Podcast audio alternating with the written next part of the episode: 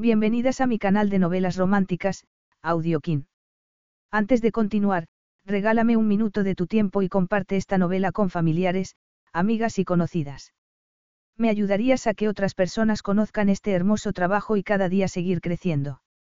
Estaré infinitamente agradecida por tu apoyo y deseando que una lluvia de bendiciones caigan sobre ti.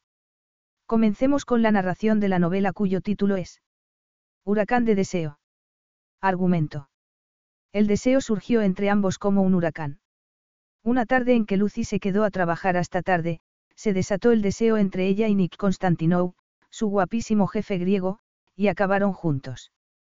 Los dos prometieron que continuarían como si nada hubiera ocurrido, pero ahora que Nick había descubierto la pasión que escondía su recatada y eficiente secretaria, no podía pensar en otra cosa. Un viaje de negocios fue la excusa perfecta para convertirse en amantes. Estaba claro que Nick sentía algo por Lucy, pero esos sentimientos serían lo bastante fuertes como para asimilar la noticia que lo esperaba. Capítulo 1. Lucy oyó el ruido de la puerta y levantó las manos del teclado. No debería haber nadie allí a las diez y media de la noche. Y aquel día menos que nunca. Nerviosa, se levantó de la silla. Estaba en el único despacho iluminado de toda la planta y cualquiera podría verla desde el pasillo, mientras ella no podía ver nada. Aunque el despacho de Nick Constantinou era enorme, no había ningún sitio para esconderse, ni siquiera unas gruesas cortinas de terciopelo. Y aunque ella era delgada, intentar esconderse tras las persianas de madera sería ridículo. De hecho, su miedo era ridículo. Ella era una persona demasiado sensata como para imaginar que había entrado un ladrón. Lucy se acercó a la puerta que conectaba el despacho de Nick Constantinou con el suyo. No oía nada, excepto el viento golpeando las ventanas, entonces vio una figura oscura en el pasillo. Oiga. Oiga. Estaba llamando a alguien a las diez y media de la noche, en una oficina que ella misma había cerrado con llave después de entrar. ¿Quién es? Se preguntó entonces si le responderían las piernas en caso de que tuviera que salir corriendo. Medía un metro sesenta y la figura que se dirigía hacia ella parecía medir treinta centímetros más. ¿Quién crees que soy? Contestó el hombre. En ese momento se encendió la luz y Lucy dejó escapar un suspiro de alivio.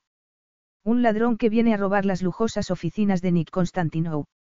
La retórica pregunta pareció divertirle mucho porque soltó una estruendosa carcajada. ¿Qué haces aquí, Nick? No deberías estar. ¿Dónde? La interrumpió él. La risa había desaparecido abruptamente y Lucy observó que parecía borracho. Eso la dejó perpleja. Nick Constantinou no bebía.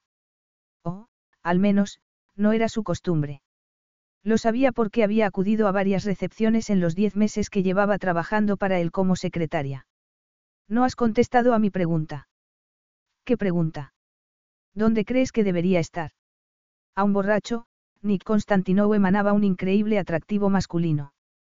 Su ropa oscura, la corbata torcida, el abrigo negro que parecía la capa de un mago, el cabello oscuro echado hacia atrás, todo ello le daba un aspecto peligroso. Pensé que estarías en casa, con tus parientes. Después de todo, el funeral de su esposa había tenido lugar aquel mismo día. Tengo que sentarme. Nick entró en su despacho y Lucy se preguntó si debía seguirlo o marcharse discretamente. La situación era bastante extraña. Pero no tuvo elección. Tráeme agua, por favor. O mejor, una taza de café bien cargado. Agua sería mejor. Si has bebido mucho alcohol, estarás deshidratado. Tienes que beber todo lo que puedas. Siempre tan sensata, ¿eh? exclamó Nick, dejándose caer en el sofá. Siempre dispuesta a dar un buen consejo. Ella hizo una mueca. Sí, la sensata Lucy, que había conseguido llegar a secretaria del director por su eficiencia, su capacidad de trabajo y su habilidad para no perder la cabeza. La buena de Lucy, que no podía estar en la misma habitación con su jefe sin sentir mariposas en el estómago, la que solía mirarlo cuando él no se daba cuenta, como si fuera una fruta prohibida, no solo porque estaba casado sino porque jamás se fijaría en alguien tan corriente como ella. ¿Crees que debería estar en mi casa? Preguntó Nick, tumbado en el sofá, con un brazo sobre la cara. Sí, pensó, debería estar en casa, llorando la pérdida de su esposa y soportando el pésame de sus parientes, a algunos de los cuales ni siquiera conocía. La idea hizo que sintiera náuseas. ¿Alguien sabe que estás aquí? Quizá deberíamos llamar. No. No necesito que me rescaten como si fuera un inválido. Puede que estén preocupados, insistió Lucy. Siéntate. Me duele el cuello de mirar para arriba. Pero. Siéntate en el brazo del sofá. No voy a hacerte nada, no te preocupes. Si quieres estar solo, lo mejor es que me vaya. ¿Qué hacías aquí a estas horas? La interrumpió Nick. Son las once de la noche, no tienes nada mejor que hacer. Claro que sí. Es que me sentía un poco, inquieta. Los funerales, Lucino terminó la frase, incómoda. Sé que parece un poco raro, pero... Son deprimentes, dijo Nick. Sé que ya te lo he dicho esta mañana, pero lo siento mucho. Quizá te ayudaría a hablar de lo que ha pasado. The future is a hefty responsibility and not one that we take lightly. But then taking things lightly has never been what Hefty is about. That's why we've created the Hefty Renew program that turns hard to recycle plastics into valuable resources like park benches and building materials. To participate, simply fill up an orange Hefty Renew bag with accepted items, tie it up, and drop it in with your regular recycling. That's it. It's that easy. It's time to rethink recycling with Renew. Particular valued resources may vary by geography. More info available at heftyrenew.com. ¿Qué ha pasado es un accidente de tráfico. Sencillamente. Nick se tapó los ojos con la mano, sintiendo de nuevo una punzada de culpabilidad por no experimentar dolor alguno. Gina era, en apariencia, todo lo que un hombre podría desear, preciosa, sensual, exótica, con la costumbre de mover su larga melena oscura y sonreír de una forma que volvería loco a cualquier hombre. Y durante un tiempo estuvo enamorado de ella. Tanto como para casarse, confiando en que fuera para toda la vida. Pero no duró. Podía decir sin equivocarse que en los dos años de matrimonio solo hubo cuatro meses de felicidad y después, el largo proceso de enfrentarse con lo inevitable. Has bebido mucho, ¿verdad? Lo suficiente como para olvidar. Era muy guapa, dijo Lucy. Imagino que estas dos semanas han debido ser una pesadilla para ti. No imagines, replicó Nick, abruptamente. Su voz lo relajaba, era como una cascada de agua. Y, por un momento, estuvo a punto de confesarle que aquello no era una pesadilla para él. La pesadilla era recordar los meses de peleas con su esposa, sus acusaciones de no ser suficientemente hombre como para satisfacerla porque su única amante era el trabajo. Cada acusación los alejaba más y más y cuando empezó a salir por las noches, a dormir fuera de casa, Nick solo sintió indiferencia. Pero aguantó la situación, incapaz de pedir el divorcio. Cuando su padre lo llamó desde Grecia para decirle que su mujer había tenido un accidente de tráfico en la estrecha carretera que iba de Atenas a la finca familiar, Nick pensó que debería sentirse culpable por no haberle prestado más atención a Gina, por haber dejado que se fuera de Londres para divertirse en otro país. Pero no sentía remordimiento alguno. Además, el accidente había destapado una sórdida historia de adulterio que él sospechaba desde hacía tiempo.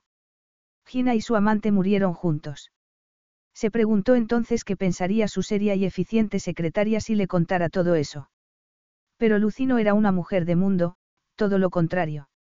Nick abrió los ojos y se quedó mirándola fijamente hasta que ella se puso colorada como una cría. Supongo que te has llevado un susto de muerte al verme en el pasillo, dijo, suspirando. Me sorprende que no hayas llamado a la policía. Estaba a punto de hacerlo, la verdad. No esperaba verte aquí esta noche. El ambiente de mi casa empezaba a ahogarme.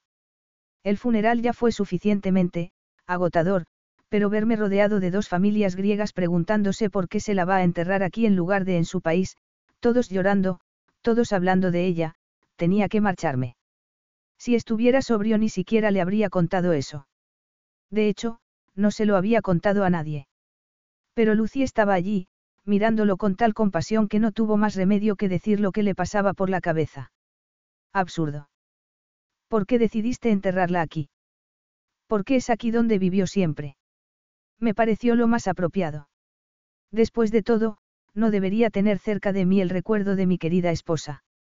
Replicó Nick, sin poder disimular la ironía. Un recordatorio constante de la vacuidad del sacramento del matrimonio y de la traición de su mujer. Lucy se aclaró la garganta. Creo que es hora de que me marche. ¿Te importa quedarte solo o quieres que llame a alguien? En momentos como este, quizá necesites compañía. Ya tengo compañía. Lo había dicho mirándola a los ojos y Lucy sintió un escalofrío. Era la primera vez que la miraba como si no estuviera viendo a la eficiente y seria secretaria sino, pero era mejor no pensarlo. Su jefe había bebido mucho, estaba sufriendo lo indecible por la muerte de su esposa y, seguramente, no sabía lo que hacía. Pero no entendía por qué la miraba así. Quizá veía el rostro de su mujer, aunque físicamente no se parecían nada. Gina era alta, voluptuosa, una morena de cabello largo y ojos oscuros. Ella, en cambio, era bajita, rubia, con el pelo corto y la tez pálida. Pero había soñado con Nick tantas veces, había imaginado que la acariciaba, que la besaba.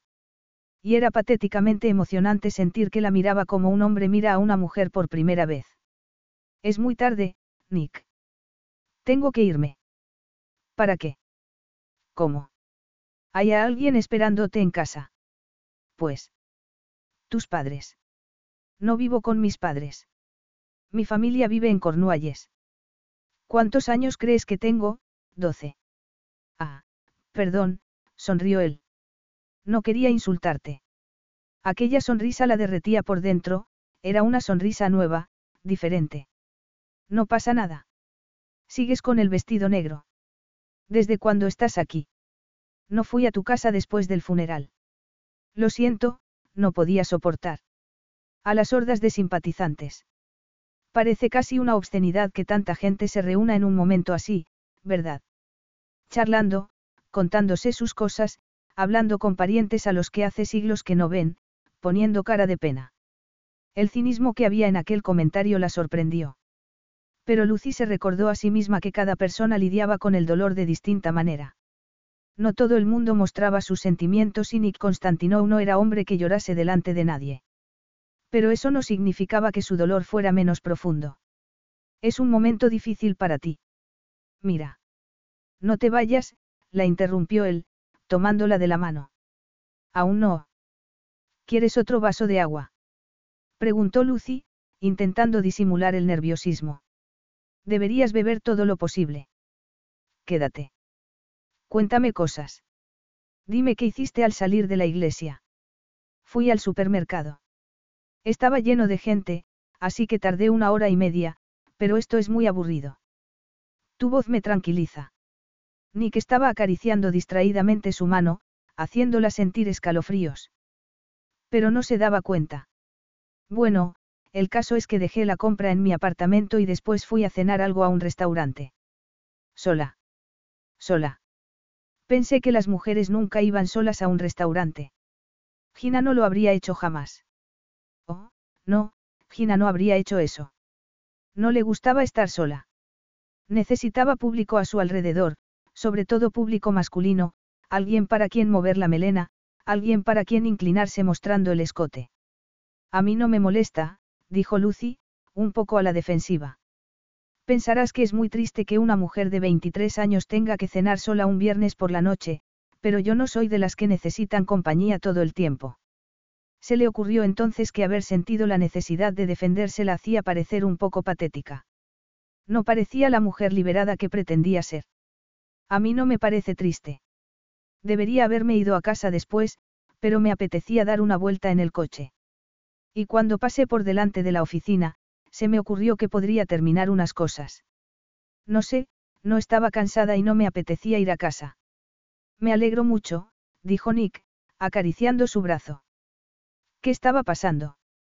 No lo sabía. Miraba a Lucy y su cuerpo empezaba a reaccionar.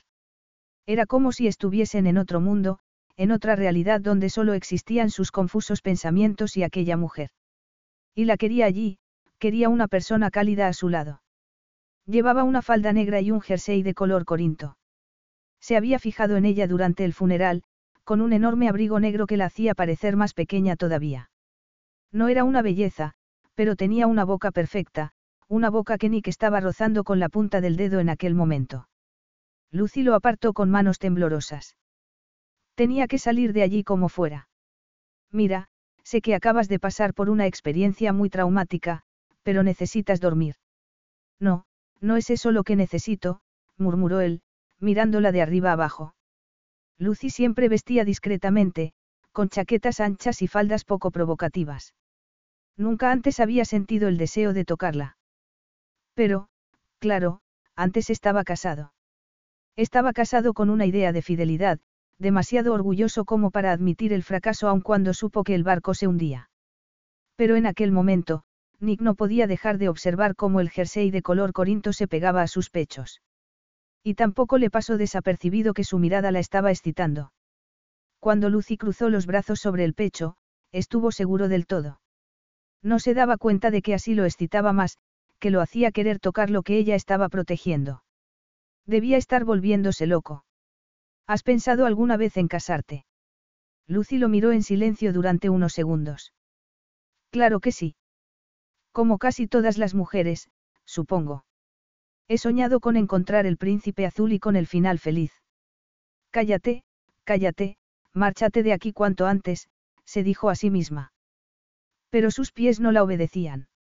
El final feliz. Rionic, irónico. Si lo consigues, cuéntamelo. Desde luego, él no había encontrado la felicidad. Ni siquiera durante el primer año. Lucy lo observó, compasiva. El hombre seguro de sí mismo para el que llevaba meses trabajando, el millonario que podía silenciar una habitación con su mera presencia, aquel hombre tumbado en el sofá, parecía desprotegido, sin defensas. Su cinismo era comprensible. Para él no habría final feliz. Impulsivamente, Lucy tomó su mano. Nick se incorporó, cansado, apoyando la cabeza en el respaldo del sofá.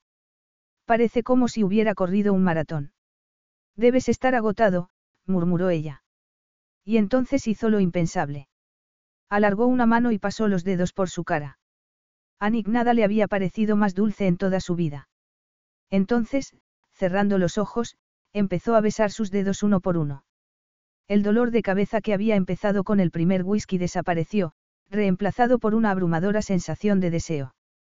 La atrajo hacia él, buscando su boca ciegamente, tomando su cara entre las manos. Nick, esto no es lo que necesitas. Lucy intentó apartarse o, más bien, supo que debía apartarse, pero lo que llevaba meses sintiendo por él era más fuerte que el sentido común. ¿Por qué estaba haciendo eso? se preguntó Nick. ¿Qué necesitaba? Solaz, diversión, olvidar. Una oportunidad para volver a vivir aquellos dos años sin cometer los errores que habían endurecido su corazón. Necesito consuelo, dijo por fin, buscando de nuevo sus labios, el interior de su boca que sabía a miel. Aquello era una locura, pensaba Lucy. Nick Constantinou no estaba en sus cabales. Parecía necesitar consuelo, pero aquello era imposible. Tienes que dormir. ¿Por qué no dejas que, te lleve a tu casa? Nick no contestó. Tiró de ella hasta dejarla casi tumbada en el sofá y acarició su pelo. ¿Has tenido alguna vez el pelo largo? murmuró, con los ojos entrecerrados. No te puedo imaginar con el pelo largo. Tengo que irme. El pelo corto te queda bien, insistió él, metiendo la mano por debajo del jersey.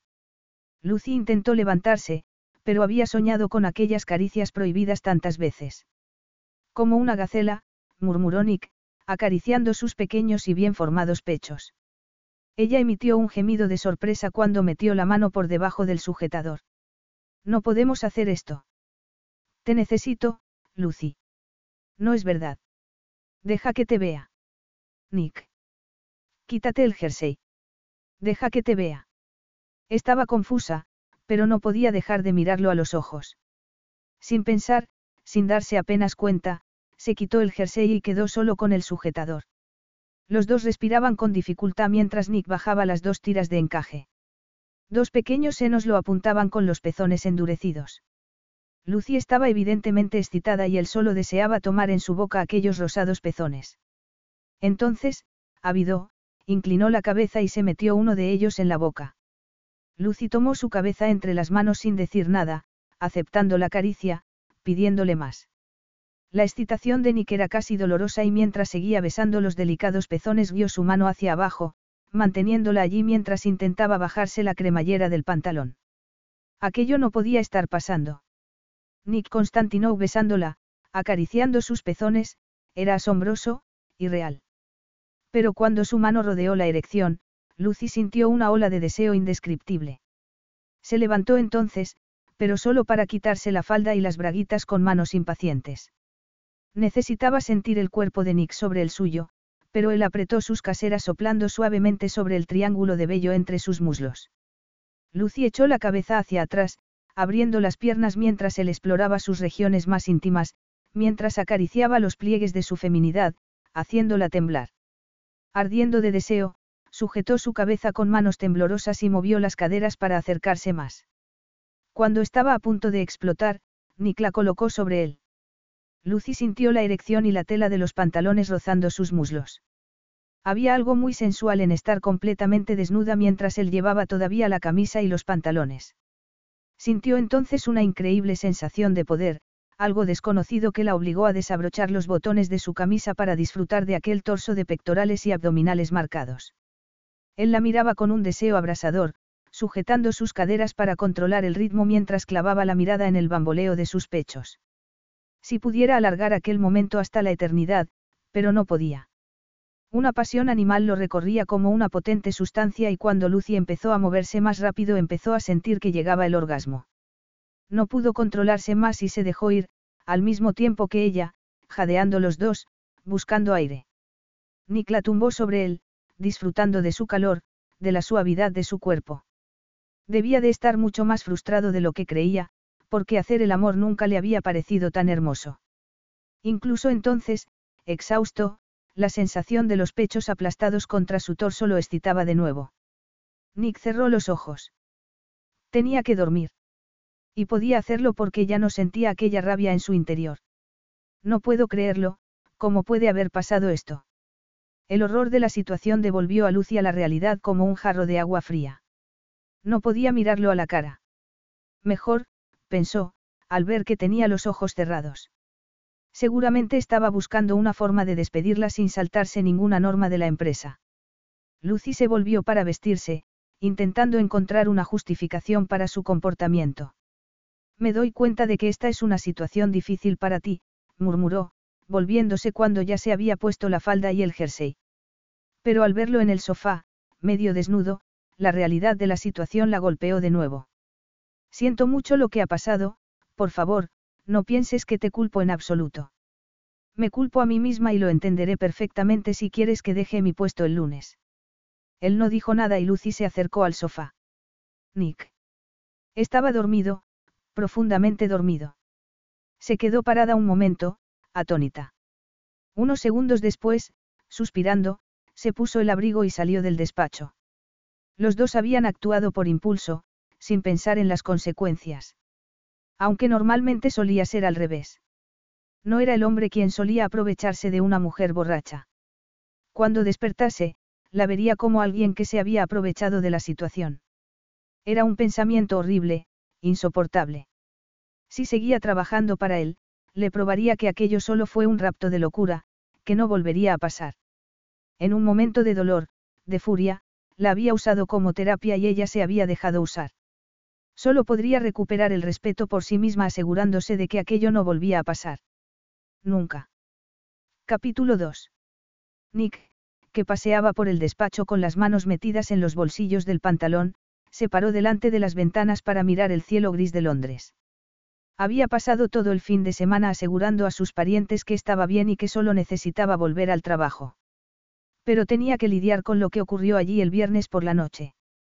Por supuesto, tendría que enfrentarse con Lucy. Apenas podía creer que hubiera pasado. Lo recordaba como un sueño, como algo irreal. Pero no estaba tan borracho como para no darse cuenta de que, simplemente, había perdido el control. Con su secretaria. Y temía haberla forzado a hacer algo que, en otras circunstancias, ella habría encontrado repulsivo. Nick miró, distraído, la pantalla del ordenador. ¿Qué le había contado? se preguntó. Se habría tirado encima, sin mediar palabra. Pensó entonces que quizá Lucy no iría a trabajar aquel día. Y si era así, no podría culparla. Pero apareció. Aunque la idea de enfrentarse con él después de lo que había pasado era aterradora, Lucy fue a trabajar el lunes por la mañana. Solo dudó un momento al verse frente al imponente edificio. Pero, respirando profundamente, empujó las puertas giratorias. Varios compañeros la saludaron y ella les devolvió el saludo, preguntándose si verían algo diferente, si verían en su cara el estigma de lo que había pasado. Subió a la quinta planta, la planta ejecutiva, y antes de entrar en su despacho miró hacia el ascensor. ¿Y si salía corriendo? Quizá Nick no estaría en el despacho, se dijo. Quizá no recordaría lo que ocurrió el viernes por la noche. Amnesia temporal debida a la ingesta de alcohol. Solía ocurrir. Pero cuando entró en el despacho lo vio tras su escritorio, tan serio, tan seguro de sí mismo como siempre. Nick levantó la cabeza y ella sonrió, sin saber qué hacer. ¿Quieres un café? Preguntó, quitándose el abrigo. Creo que tenemos que hablar, ¿no te parece? De modo que se acordaba. De verdad había esperado que no fuera así. Hay tantas cosas que hacer los lunes por la mañana, ¿no sería mejor ponerse a trabajar? Entra y cierra la puerta, por favor. Le he dicho a Cristina que no me pase llamadas. Podía ver el miedo en su cara, el deseo de no hablar de ello. Y Nick se sintió, de nuevo, disgustado consigo mismo. Tenía que emborracharse y caer encima de la persona más desvalida. Lucy nunca había mostrado sentirse atraída por él. Era la mujer más discreta que había conocido nunca. Aun estando casado, Nick era un imán para las mujeres, incluyendo las mujeres casadas. Aunque el pensamiento era desagradable, habría preferido entrar en un bar y marcharse a casa con una profesional. Cualquiera excepto aquella chica de ojos enormes que lo miraba, angustiada, desde la puerta. Siéntate. Tenemos que hablar sobre lo que pasó el viernes por la noche. No sería mejor olvidarlo, Nick. Los dos somos adultos y esas cosas pasan. ¿Prefieres que lo hablemos fuera de la oficina? Hay una cafetería aquí al lado. No, podemos hablar aquí, lo interrumpió Lucy. Muy bien. Para empezar, quiero disculparme por lo que pasó. Mi comportamiento fue imperdonable. Entonces una imagen apareció en su mente, la imagen de dos pechos pequeños, perfectos, con unos pezones rosados en contraste con la piel pálida, y tuvo que sacudir la cabeza. Mi única excusa es que la situación era, fuera de lo normal. Sí, por supuesto, murmuró ella. Había visto su expresión de disgusto y tuvo que hacer un esfuerzo para no salir corriendo de la oficina. Nick estaba disculpándose, pero intuía que encontraba su comportamiento tan repelente como el suyo propio. Su comportamiento y probablemente, su cuerpo. Acababa de pasar por una experiencia traumática. ¿Qué le había dicho? se preguntó entonces. Le habría contado los detalles de su matrimonio. Se habría puesto a llorar. No, pensó. Él no haría eso. Quizá te hablé de mi vida. No, en absoluto. Yo, mira, entiendo que estabas muy disgustado, muy triste, y que bebiste demasiado. De modo que no le había contado nada. Nick dejó escapar un suspiro de alivio. Pero aquello solo era la punta del iceberg. Tenía que saber cómo habían terminado haciendo el amor. Un comportamiento poco apropiado, murmuró, tomando distraídamente la pluma. Mejor eso que mirar a Lucy. La pobre se ponía colorada cada vez que lo hacía. Pero claro, seguramente nunca hasta entonces lo había encontrado repulsivo. Mira, yo creo que es mejor dejarlo estar. ¿Alguna vez has ahogado tus penas en alcohol? Te has comportado como una idiota, sin pensar en las consecuencias. Por supuesto, él se veía como un idiota por haber hecho el amor con ella, pensó Lucy. Y eso le dolía. Aquella conversación habría sido completamente diferente si ella fuera una belleza, una mujer sofisticada, de su mundo. Solo me emborraché una vez, cuando tenía 18 años, y tuve una resaca tan horrible que no volví a hacerlo. Pero como te decía. Supongo que tú nunca has tenido esa necesidad, murmuró Nick. No, creo que no.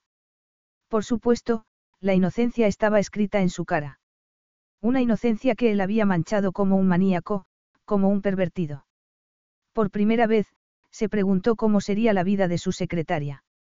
Nunca lo había pensado antes, pero claro, antes estaba tan involucrado en su propia pesadilla doméstica que no tenía tiempo para pensar en los demás.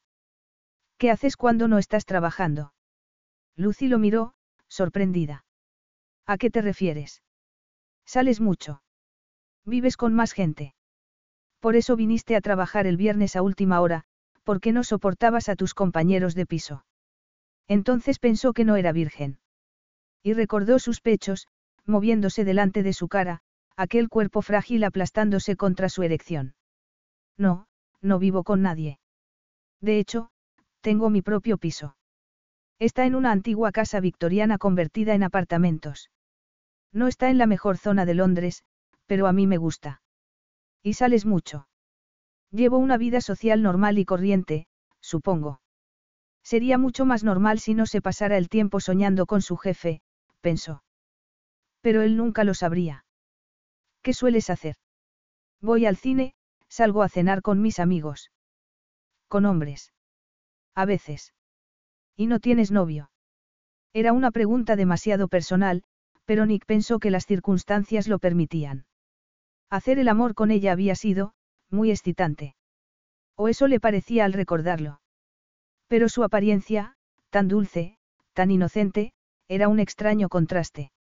No creo que eso sea asunto tuyo, contestó Lucy. Tienes razón. Y estoy seguro de que si lo tuvieras, nunca habrías, no terminó la frase, pero no hacía falta. No, claro. Lo cual me lleva a algo que lleva dando vueltas en mi cabeza todo el fin de semana. Lucy sabía lo que iba a preguntarle. Quería saber por qué se había acostado con él. Y tenía que contestar algo que no fuera la humillante verdad, que había sido incapaz de resistir, que el amor que sentía por él era demasiado fuerte como para decirle que no. La tocó y, sencillamente, perdió la cabeza. ¿Qué? ¿Por qué? Ella aparentó pensarse la respuesta durante unos segundos. Pero necesitaba más tiempo. ¿Por qué? ¿Qué? Estabas trabajando aquí tranquilamente, y entonces llegué yo. Confieso que me sorprende que no salieras corriendo. Yo no soy de las que salen corriendo. Además, me di cuenta enseguida de que habías bebido y solo me quedé para comprobar que estabas bien. Y. Nick quería saber si la había forzado. No se creía capaz de tal cosa, pero el alcohol puede cambiar a un hombre. Y él no estaba acostumbrado a beber tanto. No te entiendo. Tengo que saber si me aproveché de ti, Lucy. Aprovecharte.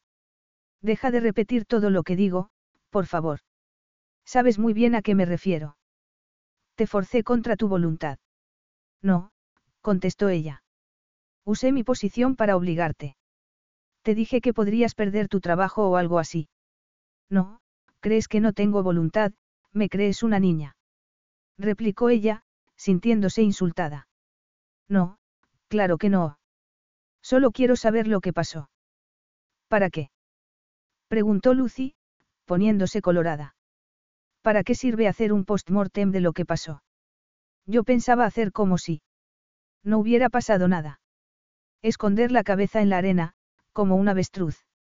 Necesito hablar contigo de esto porque eres mi secretaria y porque si alguno de los dos no se siente capaz de mantener esta relación laboral, tendré que enviarte a otro departamento. Si descubría que había hecho algo poco honorable, se vería obligado a librarse de ella. Haber hecho el amor con su secretaria no significaba nada más para Nick Constantinou. Puedo dimitir si crees que ya no puedes trabajar conmigo. No estoy diciendo eso. Ah, no. Pues a mí me lo parece. Puedes decirme, con la mano en el corazón, que podrás seguir trabajando para mí como si nada hubiera pasado. Sí, contestó Lucy. Ocurrió, pero nunca debió haber ocurrido. Quizá porque tú también lo deseabas. La pregunta estaba tan cerca de la verdad que a Lucy se le aceleró el corazón. Pero tenía que encontrar una excusa, tenía que encontrar una explicación. Si quieres saberlo, lo hice, porque me diste pena. Nick la miró, atónito. La idea de que hubiese querido hacer el amor con él tenía el increíble efecto de excitarlo. Pero su contestación lo dejó helado. Sintió pena por él. Por supuesto. Era lo más lógico. Había aparecido de repente, borracho tras el funeral de su esposa, pero aquella respuesta hirió su orgullo. Me comporté como una idiota. Te vi tan destrozado que, sentí compasión por ti. Nadie ha sentido nunca compasión por mí, replicó él, apretando los dientes. Compasión. Esa palabra conjuraba imágenes de vulnerabilidad, de debilidad, que le parecían repugnantes. Al menos, aplicadas a él. Quizá porque nunca antes te había pasado algo así. Estabas en un agujero negro y... Y lo hiciste por bondad. No, simplemente me pareció lo más natural en ese momento. Pero ahora veo que fue un error y quiero disculparme. Nick se preguntó si habría disfrutado tanto como él. Sí, aparte de la compasión, también ella habría sentido el ciego deseo que lo volvió loco. Sí, fue un error por parte de los dos. Y quiero que sepas que, en otras circunstancias, no habría ocurrido jamás. Sabía que era un golpe bajo, pero se sentía dolido. Había querido asegurarse de que no se aprovechó de ella para cerrar aquel capítulo, pero las cosas no eran como esperaba. Y la verdad no le gustaba en absoluto. Nick se levantó y empezó a pasear por el despacho, incómodo. Por supuesto, murmuró ella, sin mirarlo. Espero que no me malinterpretes. Solo quiero decir que lo que ocurrió el viernes no volverá a pasar. Lucy se preguntó de cuántas maneras iba a decirle que no la encontraba atractiva. Había sido solo lo más cercano en un momento de debilidad y ella, como una tonta, sucumbió ante la tentación. Muy bien. Nick volvió a sentarse frente al escritorio y, al mirarla, le sorprendió ver lo expresivos que eran sus ojos. Unos ojos castaños de larguísimas pestañas sorprendentemente expresivos en comparación con su pálida piel y el cabello tan rubio. No eres mi tipo, dijo entonces. Pensaba que diciéndole eso los dos se sentirían más cómodos viéndose a diario en la oficina, pero se equivocaba. Cada palabra era como una puñalada en el corazón de Lucy. Ella lo miró. Miró aquel rostro que ya se sabía de memoria. No, no era su tipo. Ella era una chica normal y corriente y él, un hombre impresionante. Nick Constantinou siempre se sentiría atraído hacia mujeres como su difunta esposa. Mujeres guapísimas, sofisticadas, altas y elegantes. Y debo dejarlo claro para que podamos seguir trabajando juntos como hasta ahora. Me parece muy bien. Si tienes algo más que decir, hazlo, replicó ella, intentando aparentar una tranquilidad que no sentía. Amaba a aquel hombre, aunque fuera su jefe. Pero le gustaba su trabajo y sabía que no encontraría en Londres otro puesto con un sueldo tan bueno. Si insistes. Insisto. Eres muy joven y no quiero que creas que, lo que pasó el viernes es solo el principio de algo, dijo Nick entonces. Y tampoco quiero que pienses que eso te otorga algún privilegio. Eres una secretaria excelente y creo que lo mejor será establecer los límites. En otras palabras, estás diciendo que no me desnude delante de ti a la primera de cambio, replicó Lucy, atónita. Sin poder evitarlo, Nick la imaginó quitándose la ropa, salvaje, abandonada, ofreciéndole su cuerpo para que lo inspeccionase, para que lo acariciase. La imagen despertó un calor inusitado en su entrepierna, que tuvo que compensar con un cambio de postura. No he dicho eso. Como si lo hubieras dicho. Pero le aseguro que eso no va a pasar, señor Constantinou. No hace falta que te pongas así. Y tampoco me consideraré con derecho a privilegio alguno solo porque hayamos cometido un error, siguió Lucy, imparable. Nunca había traspasado la línea. Ella era una eficiente secretaria, dispuesta a trabajar las horas que fueran necesarias, pero estaba furiosa. Si tenía que buscar otro trabajo, lo haría. Y para que lo sepas, tampoco tú eres mi tipo. Siempre te acuestas con hombres que no te gustan. Debería haber cortado aquella conversación, pensó Nick, pero, en lugar de hacerlo, parecía querer prolongarla. Y no sabía por qué. No, suspiró Lucy. No he dicho eso. Las circunstancias, como tú mismo has dicho, eran extraordinarias. Me caes bien, te respeto, pero no eres el tipo de hombre por el que yo normalmente. Te sientes atraída. Si quieres decirlo así. Afortunadamente no era Pinocho, o su nariz estaría al otro lado de la habitación. ¿Y qué clase de hombre te atrae? Mira, empezó a decir ella, horrorizada por el cariz que estaba tomando la conversación. No creo que debamos seguir hablando de ese asunto. Supongo que habrás tenido un fin de semana horrible y no hay razón para que empieces el lunes de la misma forma. No has contestado a mi pregunta. No, es cierto. Pero si de verdad quieres saberlo, me gustan los hombres cariñosos y considerados. Ya. No es que tú no lo seas, claro. Pero no apostarías por ello, sonrió Nick. Es posible, sonrió ella también. Aquello empezaba a parecer una tregua. Habían aclarado las cosas y podían dedicarse a trabajar. Nick había dicho lo que pensaba, ella también, y estaba segura de que todo quedaría entre aquellas cuatro paredes. Muy bien. Tenemos que escribir varias cartas, suspiró Nick, tomando unos papeles. Ya he dictado tres y en esta solo tienes que cuestionar las facturas que nos han cargado. A mí me parecen excesivas. Todo había vuelto a la normalidad. Sin embargo, no podía dejar de mirar el escote de su blusa. Todo en Lucy Reid era muy tranquilo, muy apacible, pero había un fuego escondido. Él lo sabía bien. Nick sacudió la cabeza. No era su tipo. Eso era cierto. Su tipo eran, desde la adolescencia, las mujeres como Gina. Mujeres voluptuosas de pelo largo y cuerpos descaradamente sensuales. Y Lucy, sí, podía imaginar que se sintiera atraída por un tipo normal, serio, agradable. Aburrido, en otras palabras. ¿Qué te parecía Gina? Preguntó entonces, sin pensar. La viste varias veces. ¿Qué te parecía? La pregunta dejó a Lucy atónita. Nunca le había gustado Gina, pero pensó que era, sencillamente, por ser la mujer de Nick. Era muy guapa. Olvídate de su físico. Pues, la verdad es que nunca mantuve una conversación larga con ella. No te gustaba, ¿verdad? ¿Por qué dices eso? exclamó Lucy, colorada. Claro que no le gustaba, pensó Nick. Gina no era el tipo de mujer que solía cultivar la amistad de otras mujeres porque ellas no habrían podido prestarle la atención que requería. Gina no tenía amigas, solo amistades entre esposas de hombres ricos porque las necesitaba para su vida social. A mi madre nunca le gustó, dijo Nick entonces, como hablando consigo mismo.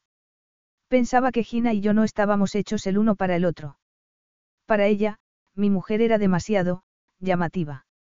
Y eso demuestra que el amor está por encima de la opinión de los demás, dijo Lucy.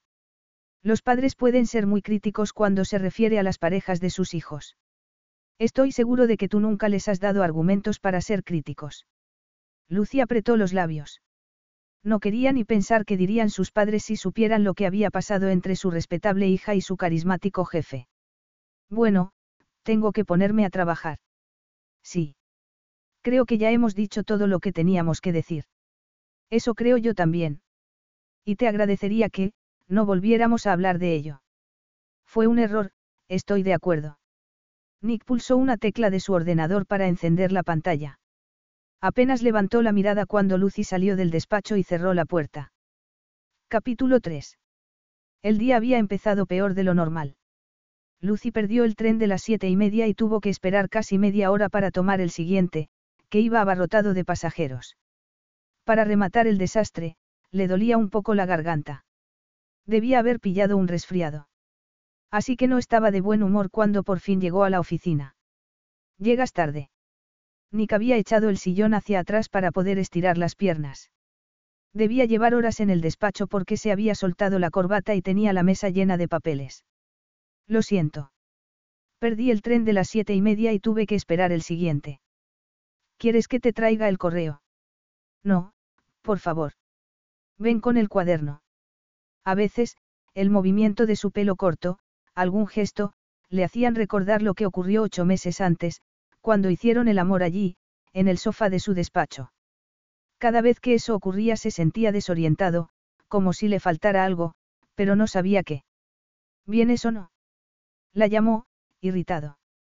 Ya estoy aquí, contestó Lucy, sorprendida por el tono. Si hoy no estás en condiciones de trabajar, será mejor que te tomes el día libre y llames a Terry. Estoy bien. ¿Hay algo nuevo sobre el asunto Rawlins? A pesar de que las cosas habían vuelto a la normalidad, Lucy no podía mirarlo sin sentir emoción, anhelo, y muchos otros sentimientos prohibidos. Recibimos un fax ayer por la tarde. Lo dejé sobre tu escritorio. ¿Qué decía? Otro descenso de beneficios. No explica por qué. La previsión optimista de siempre sobre los próximos seis meses, pero ninguna explicación sobre las pérdidas. ¿Has hablado con Rawlins personalmente? Lo llamé, pero no estaba en la oficina. ¿Dónde estaba? De fiesta. No lo sé, contestó Lucy, enfadada. ¿Por qué le hablaba con aquel tono autoritario? se preguntó. Quizá podríamos contratar un detective para que siguiera sus pasos día y noche. Nick apartó la mirada. Sabía que estaba siendo innecesariamente agresivo, pero no podía evitarlo. La situación era tensa entre los dos desde aquella noche, ocho meses atrás. Lucy había visto un lado de él escondido para los demás, lo había visto vulnerable, vencido. Y no podía soportarlo. Debería haberla trasladado a otro departamento. Podría haberle dado un aumento de sueldo para que el traslado fuera irresistible, pero cada vez que se imaginaba entrando en el despacho sin Lucy se decía a sí mismo que no podía pasar sin ella, que era la mejor secretaria de la empresa y por eso la mantenía allí. No te pago para que seas sarcástica, replicó, tomando el fax de Rawlins. Esto no tiene sentido. El Hotel Tradevins debería nadar en dinero. Está en una isla soleada, en medio del Caribe, con una situación política estable, con vuelos diarios, ¿qué está pasando? Yo creo que Rawlins no juega limpio, dijo Lucy. Debería haber solucionado esto yo mismo en lugar de enviar a Bob. Voy a llamarlo por teléfono. Muy bien, murmuró ella, dirigiéndose a la puerta. Quédate, quiero dictarte una carta cuando termine.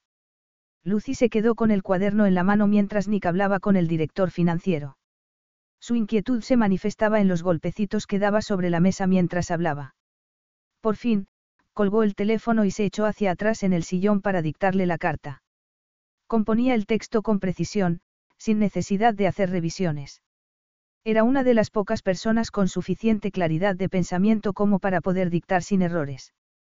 Lucy se levantó cuando terminaron y, sin querer, Nick miró sus pechos, escondidos bajo el cardigan abrochado hasta el cuello. Irritado consigo mismo, apartó la mirada. Desde que ocurrió aquello no podía quitarse de la cabeza el recuerdo de sus pechos y el deseo de arrancarle el jersey y acariciarlos, tocarlos de nuevo, era insoportable. Tenía que probarse a sí mismo de una vez por todas que hacer el amor con ella no había sido tan extraordinario como pensaba. Tenía que saber que había sido una ilusión. Quiero que encargues un ramo de flores. Flores. Repitió ella. Ya me has oído. Flores. ¿Qué tipo de flores? Nick se encogió de hombros. No sé, qué clase de flores le gustan a una mujer. Rosas, violetas, orquídeas. Lo que quieras, pero que sea un ramo caro. Las flores llevarán una nota. Lucy sabía que hubo mujeres en la vida de Nick durante aquellos meses. Nick no había hecho ningún esfuerzo para esconder su vida amorosa, pero nunca hasta entonces la había involucrado a ella. Y eso la ponía enferma. Sí, pon algo así como, gracias por los buenos ratos. Gracias por los buenos ratos, repitió ella. Algo más. ¿Qué más se puede decir cuando termina una relación? Nada, supongo. Eso es todo. ¿Tienes prisa por marcharte? ¿Alguna reunión? No, solo mucho trabajo. Ah, por cierto, tengo una reunión con Bob esta tarde a las seis para ver qué pasa en el Hotel Tradevins. Quiero que te quedes para tomar notas. Lo siento. No puedo. Nick levantó la cabeza, perplejo. ¿Qué? Tengo planes para esta tarde. Pues tendrás que cancelarlos. Bob se marcha mañana y quiero solucionar el asunto de Rawlins lo antes posible. Puedo pedirle a Terry que venga. Ella me pasará las notas mañana. ¿Qué es eso tan importante que tienes que hacer? Preguntó Nick, levantándose. Con el rabillo del ojo la vio intentando buscar una respuesta, nerviosa. Parte del acuerdo entre mi secretaria personal y yo es que tiene que trabajar fuera de las horas normales. Por eso ganas un sueldo tan exorbitante. Y nunca te he defraudado, que yo sepa, replicó Lucy. Pero he quedado con una persona.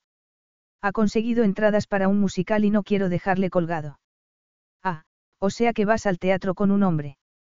Lo decía como si hubiera quedado para robar un banco. Pensaba que él podía acostarse con todas las mujeres que quisiera, pero ella era demasiado fea, demasiado aburrida como para encontrar novio. Robert podría no ser un compañero muy emocionante, pero se reían juntos y su relación era muy agradable. Pues sí, tengo una cita. ¿Y desde cuándo sales con él? ¿O sales con varios a la vez? Nick sabía que estaba comportándose como un patán arrogante, que aquello no era asunto suyo y que no tenía ningún derecho a hacer esas preguntas, pero no podía evitarlo. De hecho, debería alegrarse de que Lucy saliera con otro hombre. Si tenía novio, podía dejar de pensar en ella. Desgraciadamente, ese pensamiento no lo aliviaba en absoluto. Yo no suelo salir con varios hombres a la vez. Me estás censurando. Lucy miró su cuaderno. ¿Cómo podía Robert competir con aquel hombre formidable? Sin embargo, su amabilidad, su dulzura, eran lo que le gustaba de él. No te estoy censurando. Ya eres mayorcito para hacer lo que te dé la gana. Pero no quería seguir hablando del tema. Suficientemente doloroso era saber que Nick salía con mujeres, tener que pasarle llamadas, ver su fotografía en las revistas, estaba intentando olvidar a su difunta esposa en los brazos de una sucesión de mujeres, modelos en su mayoría. ¿Y cómo se llama el afortunado? Robert. ¿Cómo lo conociste? Y no me sorprendas diciendo que fue en una discoteca. Las discotecas no son para mí. Replicó ella, indignada.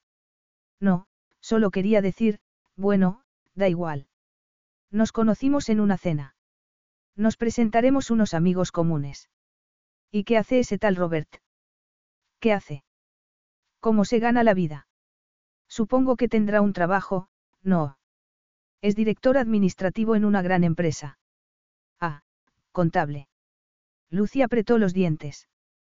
Pero no pensaba morder el anzuelo. Bueno, el caso es que esa es la razón por la que no puedo quedarme esta tarde. Llamaré a Terry. ¿A qué hora quieres que venga? A las seis menos cuarto, contestó Nick. ¿Qué obra vais a ver? Un musical, en el Apolo, dijo ella, levantándose. Robert tiene un amigo en el teatro, por eso ha conseguido entradas. Ah, qué bien. Y después iréis a cenar. Lucy no daba crédito. ¿Por qué tanto interés? Nunca le había preguntado por su vida. Pues sí. Iremos a un restaurante francés de Covent Garden, el Café Benedict, contestó, antes de entrar en su despacho. Nick seguía ensimismado en el trabajo cuando Lucy se despidió, a las cinco. Lo hizo a toda prisa, esperando que no insistiera en que debía quedarse a la reunión. Aunque ella sabía mucho más de la empresa que Terry y tenía relaciones con los clientes, estaba segura de que su compañera podría tomar notas sin ningún problema. Aquella noche, quizá como reacción tras su charla con Nick, se arregló especialmente para salir con Robert. Como no hacía frío, eligió un vestido de punto de color café que le llegaba por encima de la rodilla y sandalias de tacón alto. A Robert pareció gustarle mucho el atuendo. Apareció en su casa con un ramo de claveles blancos y lanzó un silbido de admiración que hizo reír a Lucy. ¿Te ríes? Deberías haberte desmayado, bromeó Robert. Lo haré dentro de un momento, en cuanto ponga las flores en agua. Era un chico muy agradable, con el que podía hablar de todo. Llevaba tres meses saliendo con él y, aunque no habían pasado de los besos en el coche, estaba segura de que en la cama sería dulce y generoso. No sería como la montaña rusa que había experimentado con Nick Constantinou. El simple recuerdo la hacía temblar. Deberíamos hacer esto más a menudo, dijo Robert, cuando salían del teatro. Una obra en vivo es más emocionante que en la pantalla. Lucy sonrió. Robert era un chico encantador. Y un buen partido. A sus padres les gustaría con toda seguridad. Pero si conocieran a Nick Constantinou sacarían los ajos, se santiguarían y llamarían a un sacerdote. Cuando uno sale del teatro, ve la vida de una forma más alegre, ¿verdad? Desde luego que sí. Es tan difícil olvidarse del trabajo, suspiró Robert, abriendo la puerta del taxi. Dímelo a mí. He tenido una bronca con mi jefe porque no podía quedarme a trabajar esta tarde. Si quiere que hagas horas extra, debería avisarte con tiempo. Nick Constantinou solo vive para el trabajo y cree que los demás también tienen que hacerlo. Muchas veces lo encontraba por la mañana despeinado y sin afeitar porque había dormido en el despacho. Y lo asombroso era que, al día siguiente, podía seguir funcionando como si tal cosa. Un adicto al trabajo, asintió Robert. Es lo único que les interesa. Se les olvida pasarlo bien. Lucy disimuló una sonrisa. Si había un hombre en el mundo que lo pasara bien, ese era Nick. Después de un cortísimo periodo de luto, se había lanzado a las fiestas con absoluta determinación. Yo prefiero trabajar lo necesario, sin poner en peligro las oportunidades de ascenso, y pasar el resto del tiempo disfrutando de la vida, siguió Robert. Como esta noche, por ejemplo. Me parece muy buena idea. Ir al teatro, cenar con una chica preciosa, donde podría encontrar algo mejor. De preciosa nada, pero gracias, sonrió Lucy.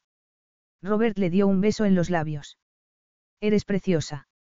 Eso es lo que le he dicho a mi madre, que está deseando conocerte. Creo que ya oye campanas de boda. Ella lo miró, sorprendida. Campanas de boda. Pero si solo llevamos unos meses saliendo. Se lo he dicho, pero ya sabes cómo son las madres. Tengo 31 años y empieza a pensar que nunca será abuela. Pensé que solo las mujeres se preocupaban por su reloj biológico, sonrió Lucy. Sí, claro, pero la verdad es que también yo prefiero ser padre a los 30 que a los 60. ¿Para qué vas a tener un hijo si eres demasiado viejo como para cuidar de él? En eso tienes razón. Bueno, háblame del famoso Café Benedict. ¿Has estado antes? Espero que no sea un pretencioso restaurante francés donde uno se pasa horas intentando descifrar la carta. No hablo francés. No te preocupes, yo sí. Admítelo, soy un buen partido. Lo admito, rió Lucy. Poco después llegaban al restaurante, que tenía una pista de baile con una orquesta de ellas. Es un club nocturno. Si me lo hubieras dicho, me habría puesto algo más adecuado. Más adecuado. No sabes lo sexy que estás con ese vestido, sonrió Robert. Además, no es exactamente un club nocturno. Es un restaurante con música. Ah, estupendo, así podremos reducir calorías después de cenar. Si yo supiera bailar. Mientras el camarero los llevaba hacia la mesa, Lucy se sentía contenta, relajada. Y más después de una copa de vino y el delicioso filete de lenguado con crema de champán. Robert hablaba de teatro, le decía cosas bonitas. No has contestado a mi pregunta. ¿Qué pregunta? Sobre lo de que esta relación sea algo permanente. Permanente. Repitió Lucy. Robert, si prácticamente acabamos de conocernos. Pero yo sé que he encontrado a la mujer de mi vida. Además, tú misma has reconocido que soy un buen partido. Y lo eres. Eso es un sí. Es un. Lucy lo miró entonces intentando ser objetiva, ojos azules, cuerpo atlético gracias a las horas que pasaba en el gimnasio, sonrisa amable. Sería un marido ideal. Siempre podría contar con él, la ayudaría con los niños, cocinarían juntos. ¿Es un qué? Es un, tengo que pensarlo. Ya me conoces, Robert. Sabes que soy una chica muy sensata. No puedo darte una respuesta así, de repente. ¿Qué respuesta? La profunda voz masculina era tan familiar que, por un momento, Lucy pensó que la había imaginado. Pero cuando volvió la cabeza se encontró con Nick Constantinou. Nick. ¿Qué haces aquí? Se había quitado el traje de chaqueta y llevaba pantalones de color crema y una camisa clara que destacaba su rostro bronceado. Y el corazón de Lucy dio varios saltos mortales. Esa era, precisamente, la razón por la que estaba decidida a seguir saliendo con Robert. No necesitaba aquella atracción irracional, salvaje y absurda por su jefe. No le servía de nada. He venido a cenar. Ya, claro, murmuró Lucy, sorprendida. Robert, te presento a Nick Constantinou, mi jefe. Robert sonrió, tan amable como siempre. Así que tú eres el lobo feroz que tiene a mi chica trabajando todo el día. Debían tener la misma edad, pero Robert parecía un crío al lado de Nick. Eso es lo que te ha contado. ¿Has venido con alguien? Preguntó Lucy. Nick señaló hacia el otro lado del restaurante, pero había tanta gente que no pudo ver nada. No estáis bailando. Es culpa mía, sonrió Robert. Lucy quería bailar, pero yo soy un negado. Si se me ocurriera pisar la pista de baile, el dueño del restaurante me echaría a patadas. Ella sonrió, nerviosa. Primero, la sorprendente proposición de Robert y después Nick Constantinou apareciendo allí, con la evidente intención de conocer al hombre con el que había quedado aquella noche. Porque si no habría ido precisamente a aquel restaurante?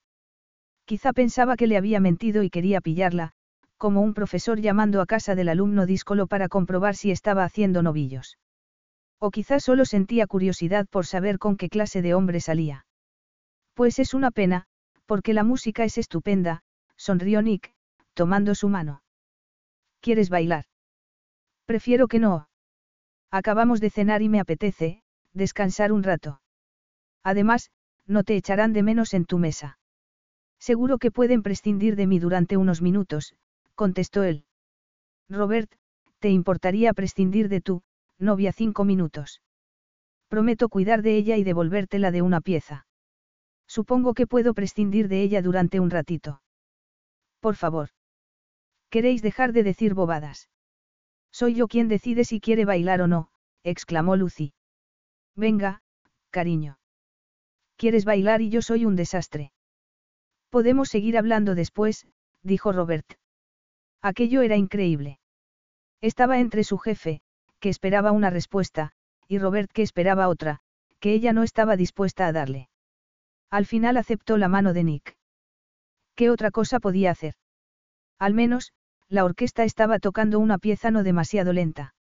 Bailaría una canción y después volvería a la mesa. Y esperaba que para entonces a Robert se le hubiera olvidado el asunto. Con eso en mente, Lucy dejó que Nick la llevase a la pista de baile. Capítulo 4. El roce de su mano mientras se dirigían a la pista de baile la hizo sentir un escalofrío. Lucy miró a Robert por encima del hombro, para recordarse a sí misma que él era su cita y el tipo de hombre con el que debía salir. No pasa nada, Lucy. La promesa de un baile rápido se evaporó cuando llegaron a la pista y la orquesta empezó a tocar una canción lenta. Mientras la tomaba por la cintura, Lucy respiró el aroma de su colonia masculina. ¿Has venido a espiarme? Sí, contestó él tranquilamente. No pensaba esconderlo. Durante la reunión sobre las cuentas del Hotel Tradevins no había podido dejar de pensar en su secretaria y en lo que haría con su misteriosa cita. Ah, sí. ¿Y por qué? Por curiosidad, contestó Nick. Quería conocerlo y sabía que si te hubiera pedido que fueras con él a alguno de los eventos sociales de la empresa te habrías negado. Esto es increíble. Sí, es cierto. Pero la curiosidad ha podido conmigo. ¿Y por qué sentías curiosidad? ¿Creías que me había inventado la cita? No, porque iba a pensar eso. Porque yo no voy por ahí hablando de mi vida privada, replicó Lucy. En lugar de contestar, Nick la apretó con más fuerza. Aquello era indecente, pensó Lucy. Y, a pesar de ello, sentirse apretada contra su torso la excitaba sin que pudiera evitarlo. No, es verdad. Tú nunca hablas de tu vida privada. Nick había tenido que soportar un matrimonio sin amor, en el que se daba por satisfecho cuando hacía el amor. Gina y él siguieron manteniendo relaciones sexuales esporádicas, pero sin afecto, sin emoción. Durante los últimos seis meses, no lo hicieron en absoluto. Él había enterrado su deseo en el trabajo, siempre pensando que debía divorciarse, y no esperaba que el destino hiciera el trabajo por él. Desde entonces se lanzó a una vorágine de mujeres sofisticadas que le daban satisfacción física, pero nada más. Aunque, la mayoría de las veces el sexo ni siquiera era satisfactorio. Lo saciaba temporalmente, pero lo dejaba con la amarga sensación de que le faltaba algo, de que siempre le había faltado algo. Solo una vez hacer el amor lo había saciado por completo. Con la mujer que tenía en los brazos. ¿O era solo una ilusión? No lo sabía. Solo sabía que cuando Lucy le dijo que tenía una cita se vio obligado a seguirla. Y tu curiosidad ha sido satisfecha. Mi curiosidad solo será satisfecha cuando descubra qué es lo que ves en él. Con todo respeto, eso no es asunto tuyo. Me preocupo por ti, Lucy. No es cierto. Y no pienses que vas a engañarme. Te he visto demasiadas veces en la oficina como para no conocer tus trucos. Conozco tu modus operandi. ¿A qué te refieres? Nick estaba disfrutando de la conversación. La pieza terminó y empezó otra, pero ella no pidió que la soltase. Estaban muy juntos, apretados el uno contra el otro. Lucy podía sentir a través del fino vestido de punto los músculos del cuerpo masculino como si no llevase nada. Tu vida es el trabajo, Nick. Te conozco bastante bien. ¿Alguna cosa más? Preguntó él en voz baja. Estaba coqueteando descaradamente. Habría deseado besarla en el cuello, pero con Robert delante no le pareció adecuado. Eres ambicioso y despiadado cuando te parece necesario. Despiadado. Eso es. No dices nada bueno. Por ejemplo. Preguntó Lucy inocentemente. Sentía su aliento en el cuello y tenía que hacer un esfuerzo para no cerrar los ojos y dejarse llevar. También soy trabajador, ambicioso e inteligente. Eso es cierto. Ah, pero no has dicho, buena persona. ¿Por qué no lo eres? Lucy miró a Robert, al otro lado del restaurante. Robert era buena persona. Y sexy. ¿Qué? ¿Te parezco sexy? Quería averiguar si lo que pasó aquella noche era producto de su imaginación. Tenía que averiguarlo. Además, Lucy lo conocía bien. Ella sabía que no quería compromisos de ninguna clase. Al contrario que las mujeres con las que solía salir, que parecían aceptar eso para después intentar convencerlo. Tengo que volver con Robert, dijo Lucy entonces. ¿Por qué? Robert sabe cuidarse solito. No creo que vaya a sufrir un ataque de nervios. Tengo que volver con él. Ah, por cierto, ¿qué tal la reunión? ¿Has conseguido hablar con Rawlins? ¿Qué le has dicho a Robert de mí? Insistió Nick, que se negaba a cambiar de conversación. No le he dicho nada. No. Entonces, ¿por qué me ha llamado, el lobo feroz? Le dije que querías que trabajase esta noche. Eso es todo. ¿A qué dijiste que se dedicaba? Es contable, contestó Lucy. Sabía perfectamente que no lo había olvidado. Nick Constantinou nunca olvidaba nada. Ah, es verdad, murmuró él, apretando su cintura. Quería estar con Lucy, pero antes tenía que encargarse de algunos, detalles. Y uno de esos detalles estaba esperándolo en la mesa. Se le ocurrió entonces que podría presentarle a Robert. La idea lo hizo sonreír. No, Marcia se lo comería con patatas. La había conocido en una fiesta y era la primera vez que salían juntos. Pero como no estaban solos, Marcia no esperaría nada más que una cena. Y si la dejaba en la puerta de su casa no podría quejarse. No se le ocurrió ni por un momento que Lucy lo rechazase. Supongo que Robert entenderá que a veces trabajes hasta muy tarde. Robert intenta que el trabajo no interfiera en su vida. Le va muy bien en la empresa, pero no está obsesionado. Admirable, dijo Nick. Sí, yo también lo creo.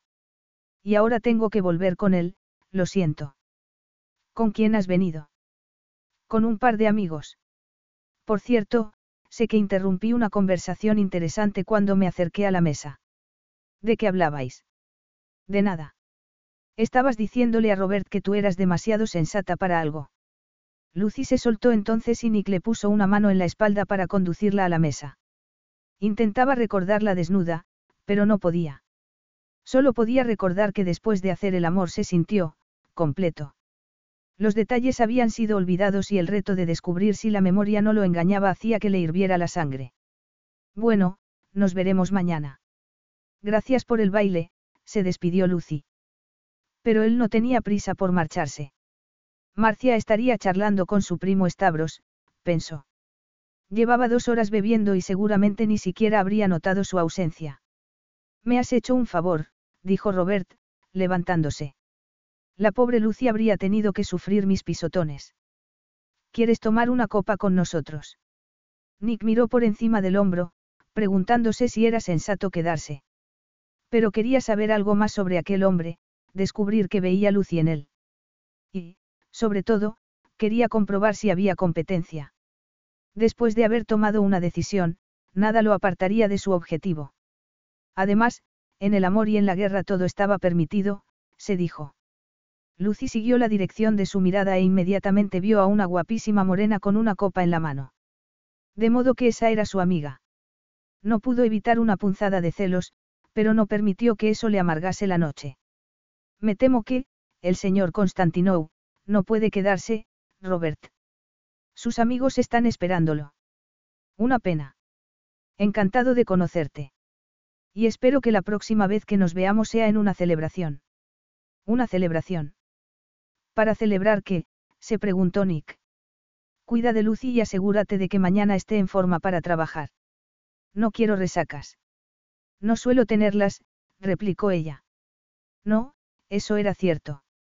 Lucy nunca bebía demasiado, así que las resacas no eran un problema para ella.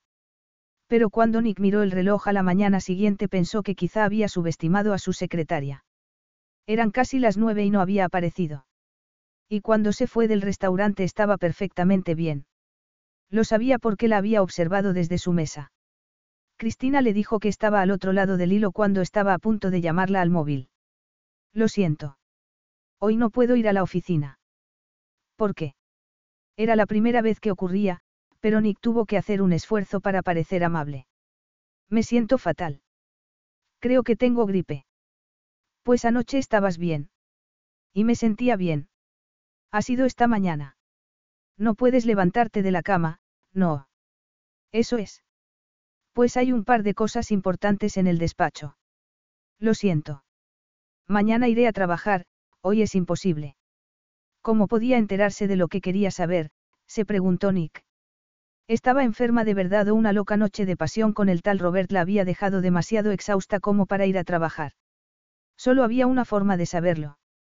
Seguramente seguía en la cama con Robert, compartiendo sonrisitas de complicidad porque iban a pasarse todo el día haciendo el amor. Nick tuvo que apretar los dientes. Descansa. Y llámame si mañana tampoco puedes venir a la oficina. En lugar de llamar a una de las secretarias, Nick se levantó y fue al departamento de personal para pedir la información que necesitaba, la dirección de Lucy. Le resultó fácil encontrar el apartamento, aunque estaba a las afueras de Londres y a esas horas el tráfico era horrible. Si Lucy se había tomado un día libre para estar con su amante, quería pillarla infraganti. Sin darle oportunidad a Robert de escapar por la puerta trasera. Pero tuvo que anunciar su llegada, porque el apartamento de Lucy estaba en el tercer piso de una antigua casa victoriana. Soy Nick. Nick. ¿Qué haces aquí? Abre la puerta, Lucy. Solo te molestaré un momento. El portal se abrió y Nick subió los escalones de dos en dos. Ella lo esperaba en la puerta de su apartamento, envuelta en un albornoz de color azul claro. ¿Por qué no estaba vestida? Eran casi las once de la mañana. ¿Qué estás haciendo aquí? repitió Lucy, perpleja. Archivos, dijo él, mostrándole unas carpetas que llevaba en la mano. Y no podían esperar hasta mañana. Puede que mañana sigas enferma. No me invitas a entrar. Lo siento, pero no me encuentro bien. Y quizá mañana te encuentres peor. Necesito que revises estos archivos para ver si falta algo. Solo puedes hacerlo tú, no puedo pedírselo a otra secretaria porque no sabrían de qué se trata. Además, si estás enferma, te iría bien tener a alguien cerca, para que te atienda. Atenderme. Para hacerte un té y esas cosas, contestó Nick. Lucy vaciló. Lo último que necesitaba era a Nick Constantinou en su casa. Pero no estaba de humor para seguir discutiendo en el rellano.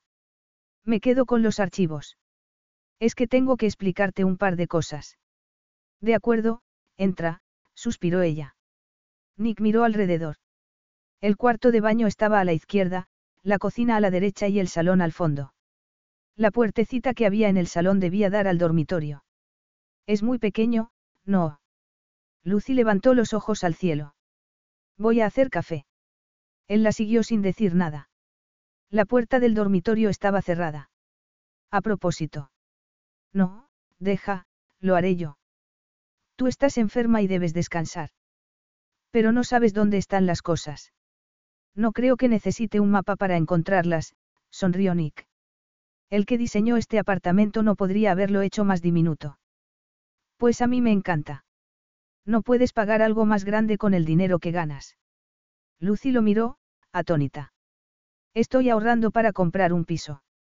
Por supuesto, no habría necesidad de comprar un piso si aceptaba la proposición de Robert. Siéntate. No te encuentras bien, dijo Nick. Se sentía culpable porque sus actos contradecían sus palabras, pero aquel era un acto desesperado. Voy a vestirme, dijo Lucy.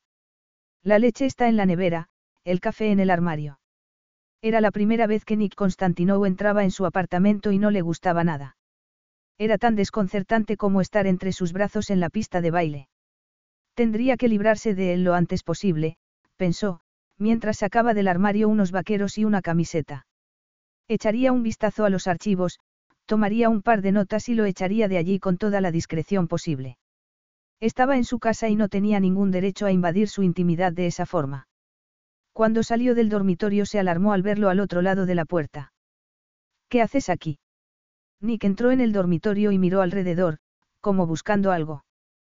Pero allí no había nadie. Apenas había sitio para la cama, una mesilla y un armario de dos cuerpos. Si no te importa. No, claro. ¿Estás buscando algo? Nada, nada. Solo quería ver tu cuarto. Tendría que ir despacio para no asustarla. La deseaba más de lo que había deseado a nadie en toda su vida y estaba decidido a conseguirla.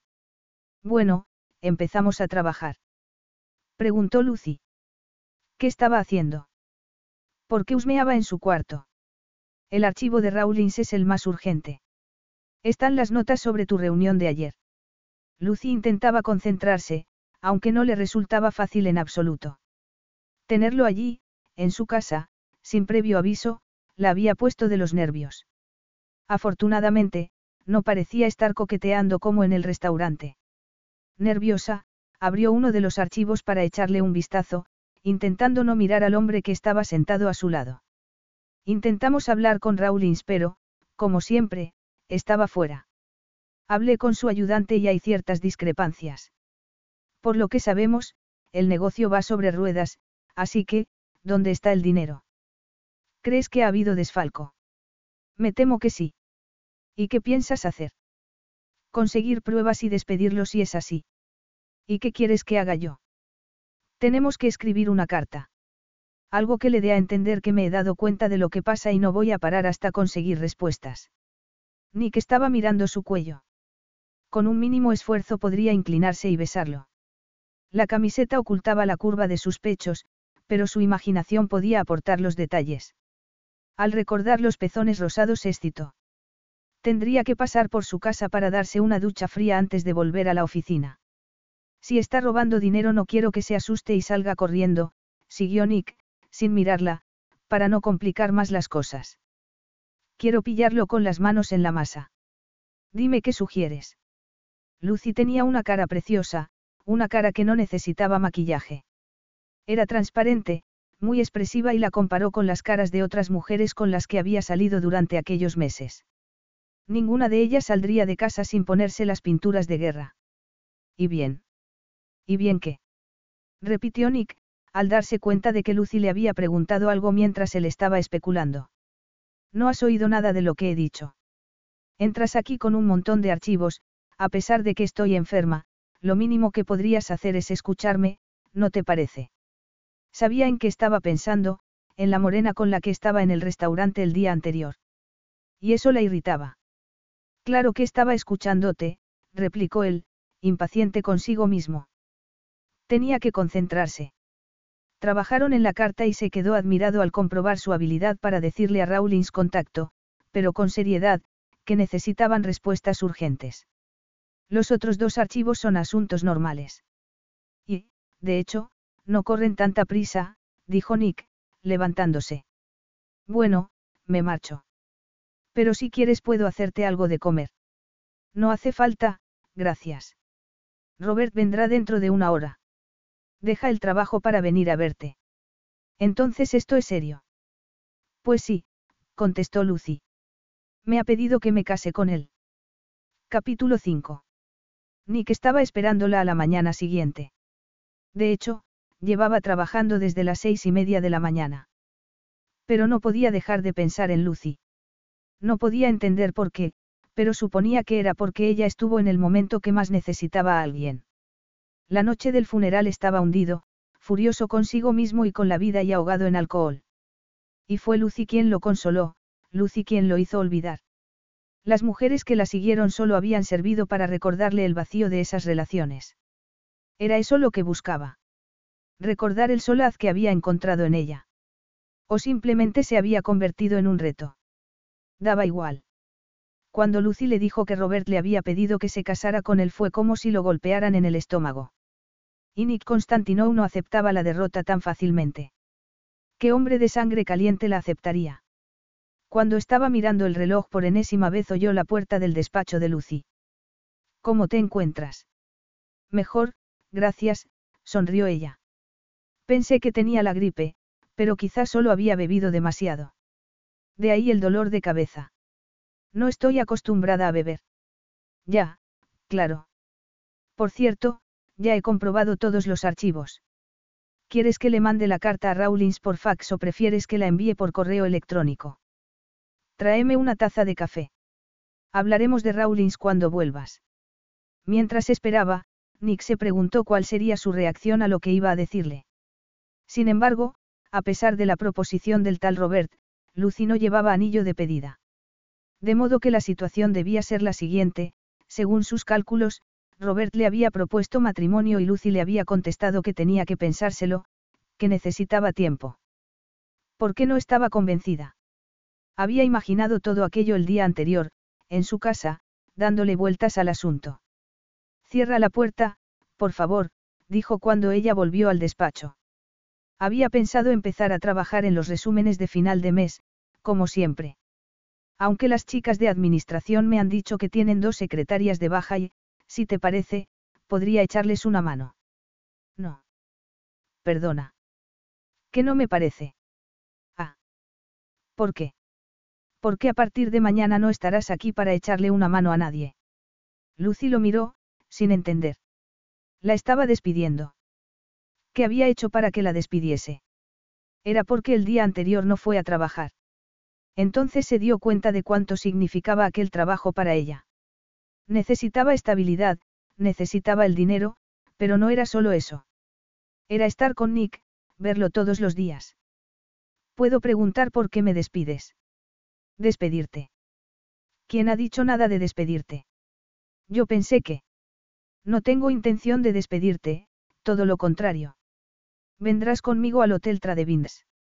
Si Rawlins quiere evitarme le será imposible conmigo en el hotel. Y nos iremos mañana. Ese era el plan.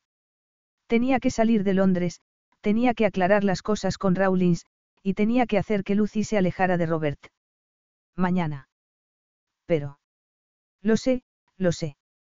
Apenas te he dado tiempo. Iremos a Barbados y, desde allí, tomaremos una avioneta. Será una jornada larga, pero espero que merezca la pena. Pero yo no puedo marcharme así como así, con apenas 24 horas. ¿Tienes el pasaporte en regla? No. Sí, claro, pero... Solo será una semana. Y puedes marcharte a casa ahora mismo para hacer la maleta. Pero no puedo irme así como así. ¿Por qué no? Robert lo entenderá, seguro. Tú me has dicho que es un hombre comprensivo. ¿Y la ropa? ¿Qué tiempo hace en la isla, que debo llevarme? Allí hace mucho calor, así que llévate ropa ligera.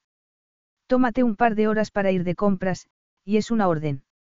Ya sabes, faldas, pantalones cortos, camisetas, y bikinis, claro. Además de las tres piscinas del hotel, la playa está a 20 metros.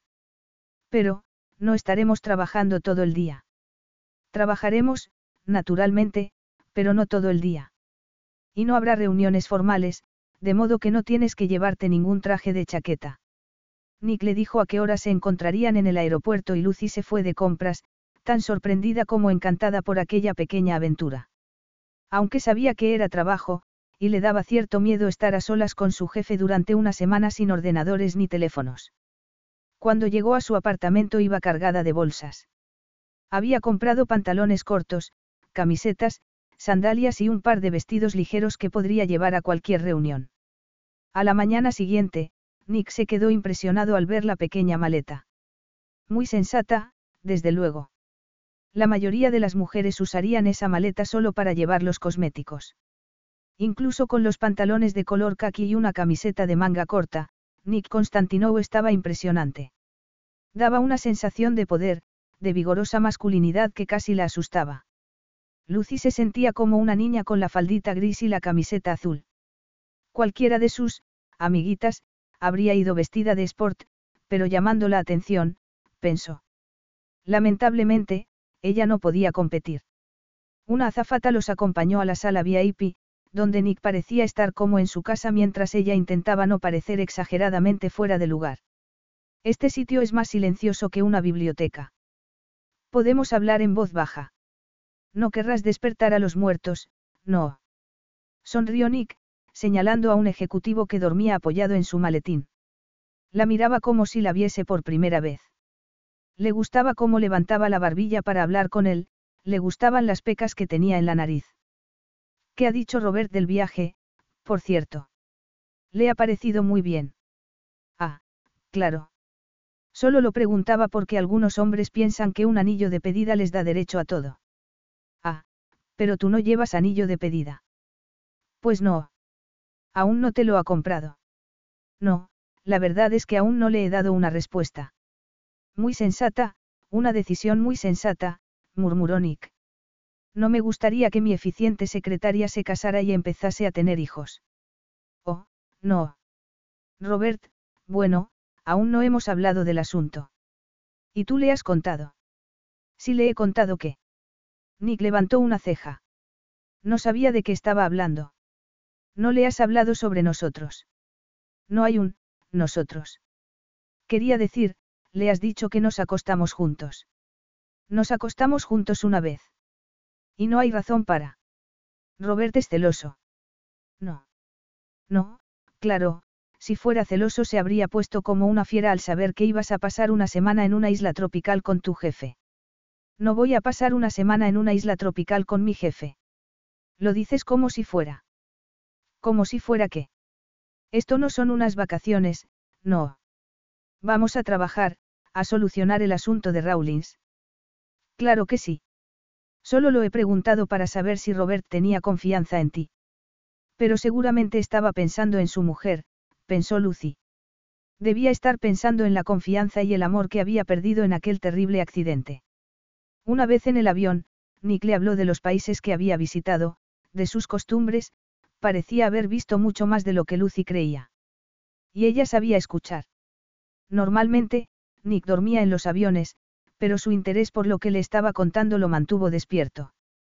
Por eso recibió con sorpresa el anuncio de que podían abrocharse los cinturones de seguridad. El viaje se ha hecho muy corto, no. Lucy sonrió.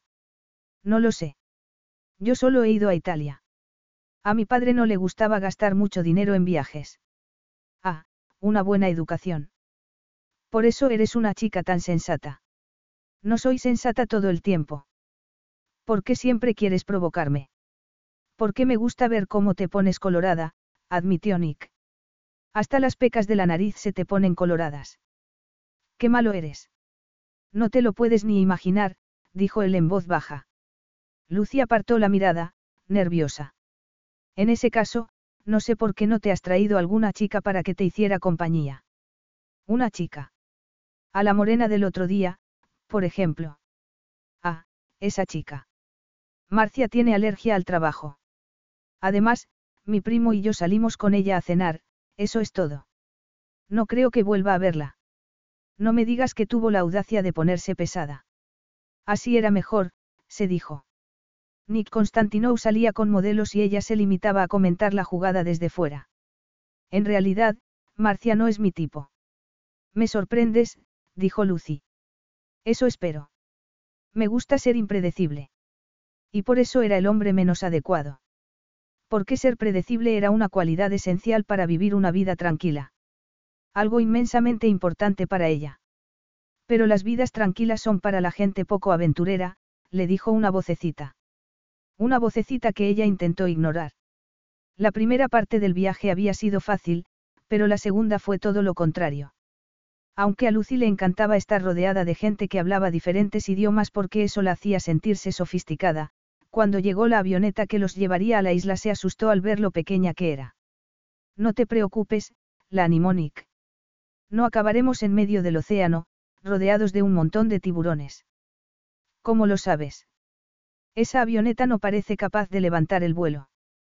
Ya verás cómo no pasa nada, sonrió él. A su lado Lucy se sentía más tranquila y, afortunadamente, el viaje no fue tan malo como había temido. Estaba anocheciendo cuando llegaron al hotel y no podía apreciar el paisaje, pero hasta los sonidos eran diferentes, el ruido de los grillos, el croar de las ranas, el canto de algún exótico pájaro nocturno, todo era completamente diferente de Londres. La arena es tan fina como el polvo, ya lo verás. La playa está rodeada por un banco de coral, así que el agua es tan azul como la de una piscina. ¿Y prefieres vivir en Londres? Preguntó Lucy, incrédula. A veces hasta el paraíso cansa. Al menos a mí. El hotel no era lo que Lucy había esperado.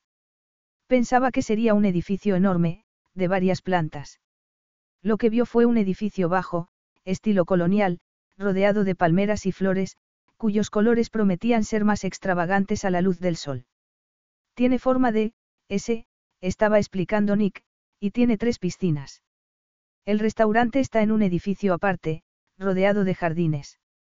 La intención era crear una sensación de hogar fuera del hogar. Menudo hogar, comentó ella. Si mi casa fuera como esta no tendría que irme de vacaciones a ninguna parte. Nick sonrió.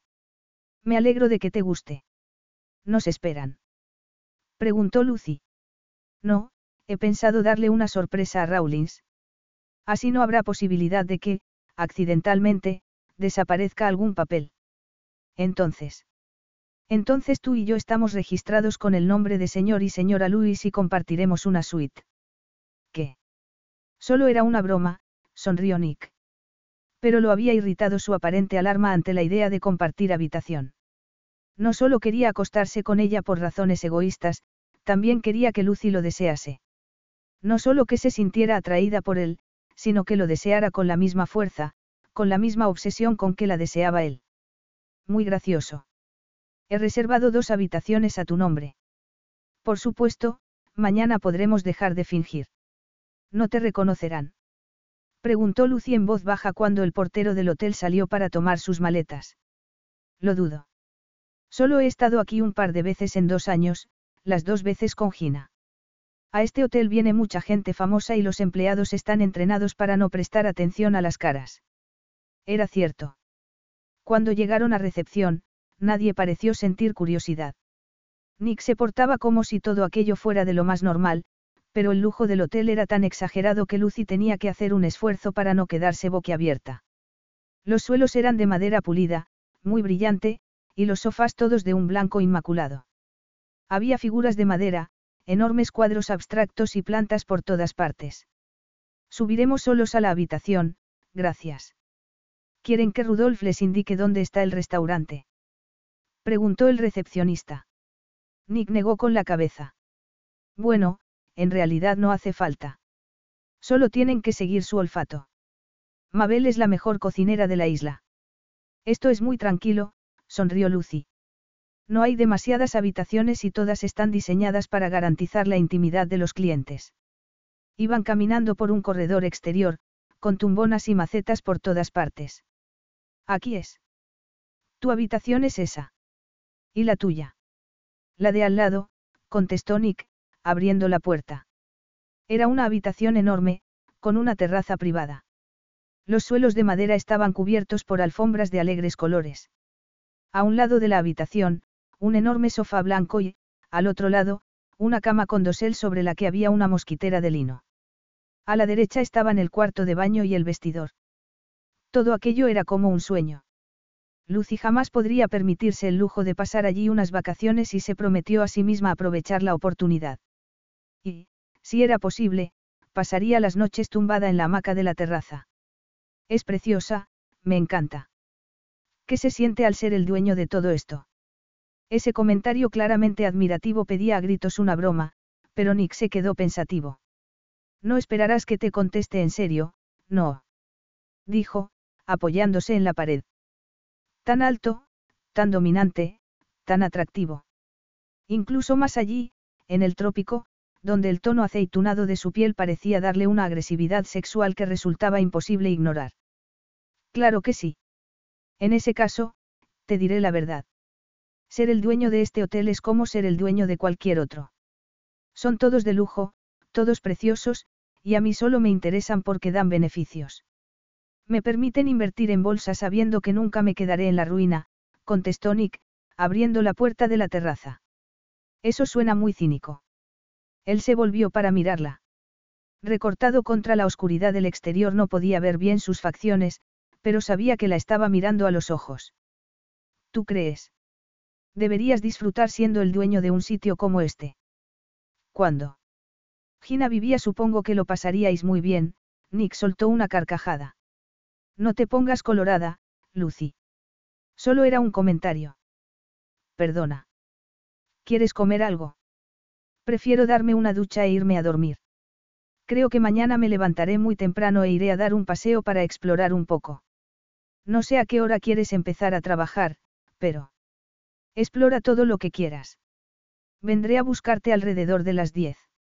Nick no tenía ningún deseo de marcharse. En absoluto. Se preguntó entonces qué llevaría bajo la falda. Tendría tanto calor como él. Le gustaría darse un baño en la playa, desnudos los dos. Pero sabía que eso era imposible. Así que, conteniendo un suspiro de frustración, se despidió. Por el momento. Porque la tendría, la haría suya de nuevo.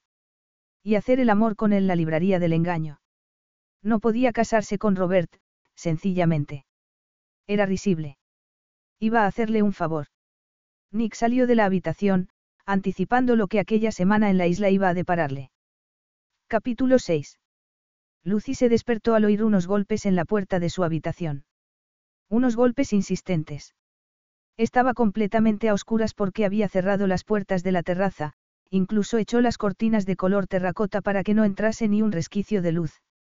Suspirando, se levantó de su capullo de lino blanco y fue a abrir la puerta. ¿Qué ha sido de tus ambiciosos planes de explorar la isla? Era Nick, completamente vestido, peinado y aparentemente bien despierto. Llevaba una camisa blanca con los dos primeros botones desabrochados y un bañador de color verde. Bajo el brazo, una toalla de playa. Lucy intentó esconderse para que no viera sus pantalones cortos con estampado de dinosaurios, pero Nick empujó la puerta y entró en la habitación. Últimamente aquello de entrar en su territorio sin ser invitado parecía una costumbre. ¿Qué hora es? Pensé que ibas a levantarte al amanecer. No creo que haya amanecido aún. Y te agradecería que dejases de invadir mi espacio cuando te da la gana. Pensé que ya estarías levantada. De hecho, me sorprende que sigas en tu habitación. Lucy se cruzó de brazos, irritada. Nick, por el contrario, parecía absolutamente en su casa mientras abría las cortinas y las puertas de la terraza, anunciando que eran las siete menos cuarto. Ha amanecido hace horas, dijo, volviéndose con una sonrisa. Y ahora es el mejor momento para darse un baño. ¿Quieres bajar conmigo? ¿Qué? Supuestamente, había ido allí a trabajar, no a darse baños. Y menos con el hombre con el que no podía dejar de soñar, por muy estúpidos que fueran esos sueños. La playa estará desierta a esta hora. No puedo, contestó Lucy, deseando tener ocho manos en lugar de dos para esconder su cuerpo. ¿Por qué no? ¿Tienes alguna otra cosa que hacer? ¿Qué otros planes podría tener? Llamar a alguien por teléfono. Ni siquiera podía inventar la excusa de que tenía que ir al dentista. Es que, acabo de despertarme. Y tardo horas en arreglarme por las mañanas. ¿En serio? Pues debes levantarte a las cinco para llegar a las ocho a trabajar. Pero no me importa esperar. Fuera, por supuesto. Podríamos encontrarnos en el vestíbulo. Tonterías. Esperaré aquí mientras te duchas. El sueño desapareció mientras buscaba el bikini negro y un pareo en la maleta. Había imaginado que irían a nadar por la tarde, después de trabajar durante horas en la sala de juntas del hotel. Pero no había sala de juntas en aquel hotel y el trabajo no iba a ser tan extenuante como había creído. Y tampoco estarían rodeados de gente, nada de carabinas. Nick parecía haber decidido hacer de guía turístico y quería enseñarle el hotel. Quizá había reflexionado sobre el cínico comentario del día anterior. Cuando se miró al espejo, Lucy se dio cuenta de que el bikini era demasiado pequeño. La parte de abajo iba atada con dos cordoncitos que más que tapar nada eran una tentación. Le había parecido adecuado cuando lo metió en la maleta, pero en aquel momento le parecía un escándalo. Nos vamos. Lucy se puso una camisa que cubría solo la mitad de sus muslos y tomó una toalla del cuarto de baño. ¿Has traído alguna crema para el sol? Preguntó Nick, cuando se dirigían a la playa. A esta hora. El sol aquí es muy fuerte a cualquier hora. La verdad es que me gustaría ponerme morena. ¿Sueles quemarte? Preguntó Nick, intentando no mirarla. No quería ponerse, nervioso, porque sería imposible esconderlo con aquel bañador. No, en realidad suelo ponerme morena. Me quemo un poco al principio, claro. Ya, pues por eso necesitas crema. Lucy empezaba a relajarse. Aquel sitio era precioso y tenían una semana para hacer lo que habían ido a hacer. No tenían prisa. Nick le habló del hotel, de las reformas que fueron necesarias cuando su empresa se lo compró a una pareja que lo había mantenido durante años como propiedad privada. ¿Cómo pudieron marcharse de aquí? preguntó Lucy. La señora Cooper James murió y su marido no podía soportar vivir aquí sin ella. Le pagué un buen precio, así que ahora vive en Londres con suficiente dinero en el banco como para no tener que preocuparse de nada en lo que le queda de vida. Huele de maravilla. Nada que ver con lo que huelo todos los días para ir a trabajar. Admito que Londres tiene un olor muy particular. Olor a polución, dijo ella. Bueno, ¿qué te parece? Preguntó Nick cuando llegaron a la playa. Es el agua más azul que he visto en toda mi vida. Es como una piscina. La playa más tranquila del Caribe. Y nuestra, en este momento, sonrió Nick, extendiendo la toalla sobre la arena. ¿A qué hora? Empieza a levantarse la gente. Tarde, contestó él, mientras se quitaba la camisa. A veces algún cliente se levanta temprano, pero en general la gente viene aquí a descansar y olvidarse de las prisas. Además, no hay hora límite para el desayuno. Y pueden desayunar donde quieran, incluso en la playa. No la miraba, pero notó de reojo que Lucy estaba extendiendo la toalla lo más lejos posible de la suya. ¡Qué lujo! Y, por cierto, tenías razón con lo del sol. Empieza a calentar muy pronto. Afortunadamente, he traído crema protectora. Nick sacó un tubo del bolsillo de la camisa. No para él, porque él nunca se quemaba, la había tomado del cuarto de baño porque intuyó que a Lucy se le olvidaría. ¿A qué hora empezaremos a trabajar? Preguntó ella, poniéndose crema en los brazos. ¿Cómo podía pensar en el trabajo cuando estaban bajo el sol, en aquella preciosa playa de color azul turquesa. Estaría también pensando en Robert. El trabajo, su novio y su aburrida vida en Londres. ¿Podría Robert llevarla a un sitio como aquel? Nunca. En cuanto hayamos desayunado, contestó Nick, intentando disimular su irritación. ¿Piensas dejarte la camisa puesta? No puedes ponerte crema si no te la quitas. Lucy se preguntó si la creía una tonta. Quizá como nunca había estado en un sitio tan lujoso como aquel, pensaba que tenía que señalar lo que era obvio. Irritada, se quitó la camisa y empezó a ponerse crema en el estómago. Nick la observó con los ojos semicerrados. No podía tumbarse en la toalla porque ver cómo se movían sus pechos mientras se ponía la crema lo estaba excitando más de lo aconsejable. Nunca había sentido nada así por una mujer. Era porque el recuerdo de aquella única noche juntos lo tenía hechizado. Aquella sola noche lo había atado a ella de por vida. O quizás sería porque era inalcanzable, porque estaba casi prometida con otro hombre. Túmbate, voy a darte crema en la espalda. No hace falta. ¿Por qué? ¿Crees que el sol no te dará en la espalda? No. Túmbate, anda. O te pones crema en la espalda o te pasarás toda la semana en la cama con quemaduras de tercer grado. Una experiencia muy dolorosa, por lo que dicen. Además, las quemaduras solares pueden provocar cáncer. Todo el mundo lo sabe. Pero no voy a tumbarme aquí durante horas. Por si acaso. Es por eso por lo que en todas las habitaciones hay crema protectora. Los clientes anglosajones suelen ser olvidadizos. Lucy se tumbó sobre la toalla, haciendo un gesto de desesperación. Relájate, dijo Nick. Estás como una tabla. Con el sol en la cabeza y el roce de las manos del hombre en su espalda, Lucy empezó a relajarse. Y ahora, las piernas. Eso puedo hacerlo yo. Ya que lo estoy haciendo. Lucy sintió la presión de sus manos en las pantorrillas, moviéndose hacia arriba lentamente. Pero cuando empezó a ponerle crema en las caderas, se sentó de golpe. En aquella postura, el bikini apenas podía tapar nada. Y Nick necesitaba darse un baño inmediatamente. Voy a meterme en el agua. ¿Vienes? Dentro de un momento, contestó ella, sin mirarlo.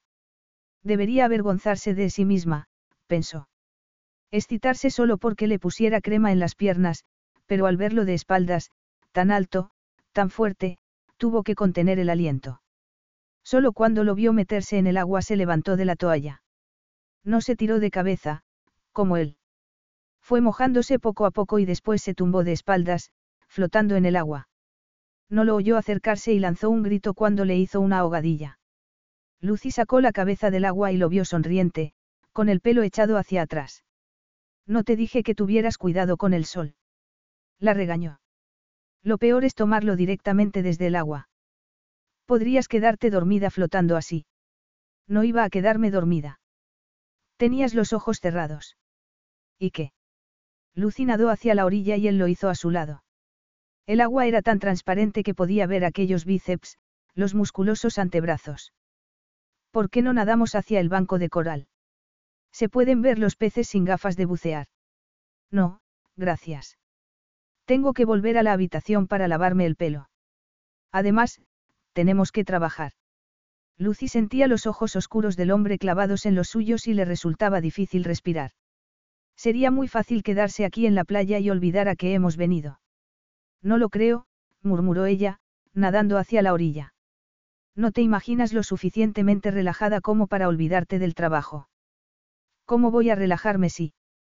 Había estado a punto de decir, si estoy contigo. Sí que. Si estoy aquí para trabajar. Cuando salieron del agua notó que Nick miraba descaradamente sus pechos y, al bajar la mirada, entendió por qué. El bikini, que era mucho más pequeño de lo que le había parecido en la tienda, se pegaba a sus pechos como una segunda piel. El minúsculo bikini negro revelaba claramente sus pezones. No tienes por qué sentir vergüenza. He visto pezones antes. Lucy deseó que se la tragara la tierra. Pero se puso la camisa, intentando disimular.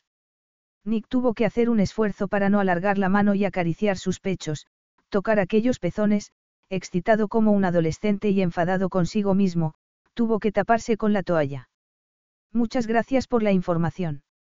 Pero si fueras un caballero no habrías, no habrías. No me habría quedado mirando. No pensaba cambiar de conversación. Quería hacerle saber que, aunque estaban allí para trabajar, había una química sexual innegable entre los dos.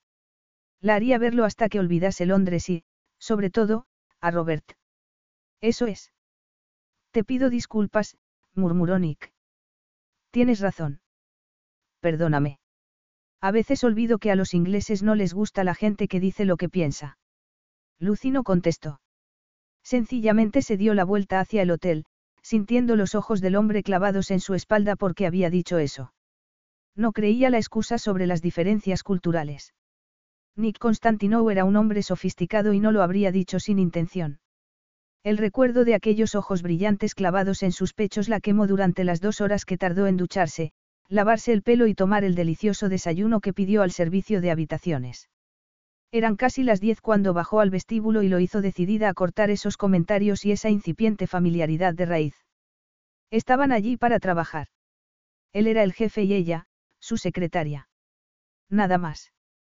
Afortunadamente, Nikla estaba esperando abajo con dos empleados y la misma expresión que solía tener en la oficina, de modo que no iba a ponérselo difícil.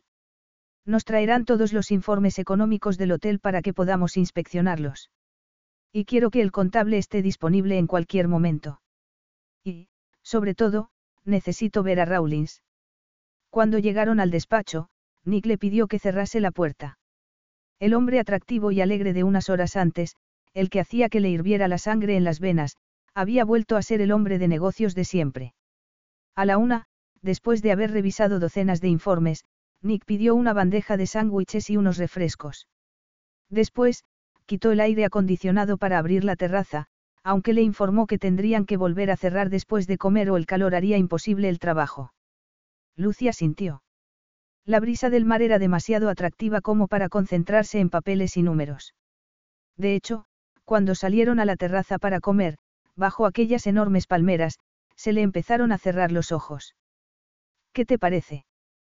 preguntó Nick, estirando las piernas. ¿A qué te refieres? A las discrepancias en las cuentas. Facturas aparentemente pagadas, pero sin hojas de pedido. Los sándwiches, de ensalada tropical y pollo frío, estaban riquísimos, casi se derretían en la boca. Lucy escuchaba a Nick haciendo un esfuerzo para no dormirse mientras hablaba de un posible fraude. Espero que te hayas puesto crema en la cara. Y yo espero que dejes de portarte como si fueras mi padre. Ya soy suficientemente mayorcita como para cuidar de mí misma. Nick apretó los dientes. Por alguna extraña razón, quería protegerla. Pero era absurdo. No me haría ninguna gracia que tuvieras que permanecer en cama con el trabajo que tenemos, dijo bruscamente. No tengo intención de quedarme en la cama. Y no tengo intención de quemarme como si fuera una cría. No te enfades. No estoy enfadada. Solo te estoy dejando las cosas claras, lo interrumpió ella, pasando la mano por la falda de algodón. Le había parecido más apropiada para trabajar que unos pantalones cortos y, con aquel calor, mucho más cómoda que unos pantalones largos. Creo que sería mejor poner el aire acondicionado, dijo entonces, apartándose la blusa. Sin él nos habríamos derretido hace horas, sonrió Nick, como pidiendo una tregua. Y yo diría que hace más calor que antes. Lucy observó el cielo azul, sin una sola nube. ¿Y ahora qué hacemos? Llamar al contable. Las bandejas fueron retiradas en silencio, con la rapidez de un equipo bien entrenado, y cuando Nick empezó a hacerle preguntas al contable, el hombre prácticamente se puso a temblar. El señor Rawlins lleva gran parte de la contabilidad. Dice que, como director del hotel, es cosa suya. Nick siguió interrogándolo hasta que el hombre empezó a sudar visiblemente. Por fin, dos horas más tarde, durante las que Lucy había estado tomando notas y apuntando nombres de proveedores que sonaban muy poco reales, Nick se quedó mirando al contable. ¿Y no te parecía sospechoso no poder responder a las preguntas que se te hacían desde Londres? El señor Rowling siempre dice que todo está bien, que está en contacto permanente con usted. Nick dejó escapar un suspiro. ¿Cuántos años tienes, Peter? 22, señor Constantino. ¿Y vives con tu familia? Estoy casado. Tengo un hijo de un año. ¿Dónde vives? Al otro lado de la isla. Tenemos una casita, de hecho, estamos pagando una hipoteca. Necesito este trabajo, señor Constantino. ¿Cuándo vuelve Rawlins, Peter? No lo sé, señor. Su familia vive en una de las otras islas, cerca de Bahamas. Por lo visto, se acerca un huracán y quería comprobar que todo estaba bien. Si hay un huracán, podría tardar uno o dos días en volver, quizá una semana. Un huracán. No he oído nada de eso. Lo han dicho en la radio. Muy bien, Peter. Eso es todo por ahora. Señor Constantinou, empezó a decir el joven. Si tuviera un sombrero, Lucy estaba convencida de que lo habría convertido en una pelota. Mi trabajo. Por el momento, sigues teniendo trabajo.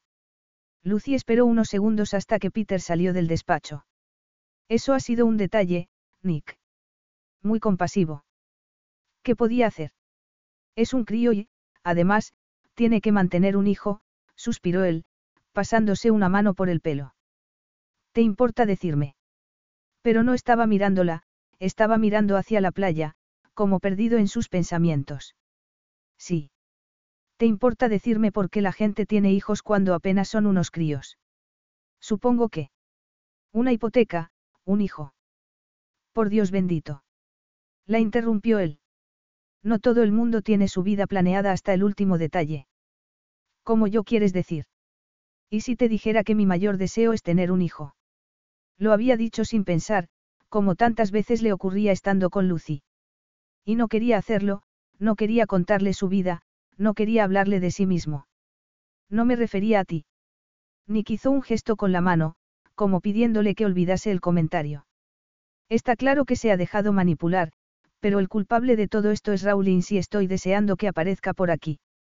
Si aparece por aquí, murmuró Lucy, mirando los papeles. Allí había trabajo para una semana, desde luego. ¿Quieres que me ponga con esto? Sí, por favor. Yo voy a ver si es verdad eso del huracán. Si no es así, Puede que dentro de poco estemos a bordo de una avioneta buscando al desaparecido Rawlins por todas las islas. Capítulo 7. ¿Qué hacemos ahora? Preguntó Lucy, nerviosa. Se había confirmado la llegada del huracán. Mucho antes de lo previsto. Nick, en ausencia del director del hotel, había reunido a todos los clientes en el vestíbulo para decirles quién era e informarles de que el huracán no azotaría la isla directamente, pero sí recibirían el impacto de una forma u otra. No podemos hacer nada más que esperar, murmuró él, pasándose una mano por el pelo. Lo has hecho muy bien, por cierto. Mejor que bien, en realidad. Había hablado con los clientes aparentando tranquilidad, como si se enfrentase con un huracán todos los días. Gracias. Al menos hemos podido dormir esta noche, suspiró Nick, mirando su reloj. ¿Tienes miedo? ¿O es una pregunta tonta? Es una pregunta tonta. Si los meteorólogos no se equivocan, solo tendremos fuertes vientos y mucha lluvia. Solo unas, ligeras inundaciones, intentó bromear ella. Nick sintió el deseo de estrecharla en sus brazos. Las mujeres que se hunden durante una crisis son un fastidio, pero no las que intentan mantener la apariencia de normalidad en una situación extraordinaria. Y Lucy intentaba aparentar normalidad. Con aquel pantalón corto y la camiseta ancha, parecía más un chico que una chica, y lo volvía loco. ¿Tú tienes miedo? Preguntó ella entonces. Parezco el tipo de hombre que tiene miedo de algo. Intentó bromear Nick. Todo el mundo tiene miedo de algo. Batallar contra los elementos no me asusta. Lo que sería aterrador es que alguno de los clientes sufriera un ataque de pánico. Nunca había visto una gente más asustadiza. Sí, es verdad. Lucy se sintió agradecida por estar con Nick en aquella situación. Sin él habría sido mucho más difícil. Entonces se dio cuenta de que no había pensado en Robert ni una sola vez desde que llegó a la isla. Y también se dio cuenta de que, por muy agradable que fuera, por muy cómoda y pacífica que su vida pudiera ser con Robert, tenía que dar por terminada la relación en cuanto llegase a Londres.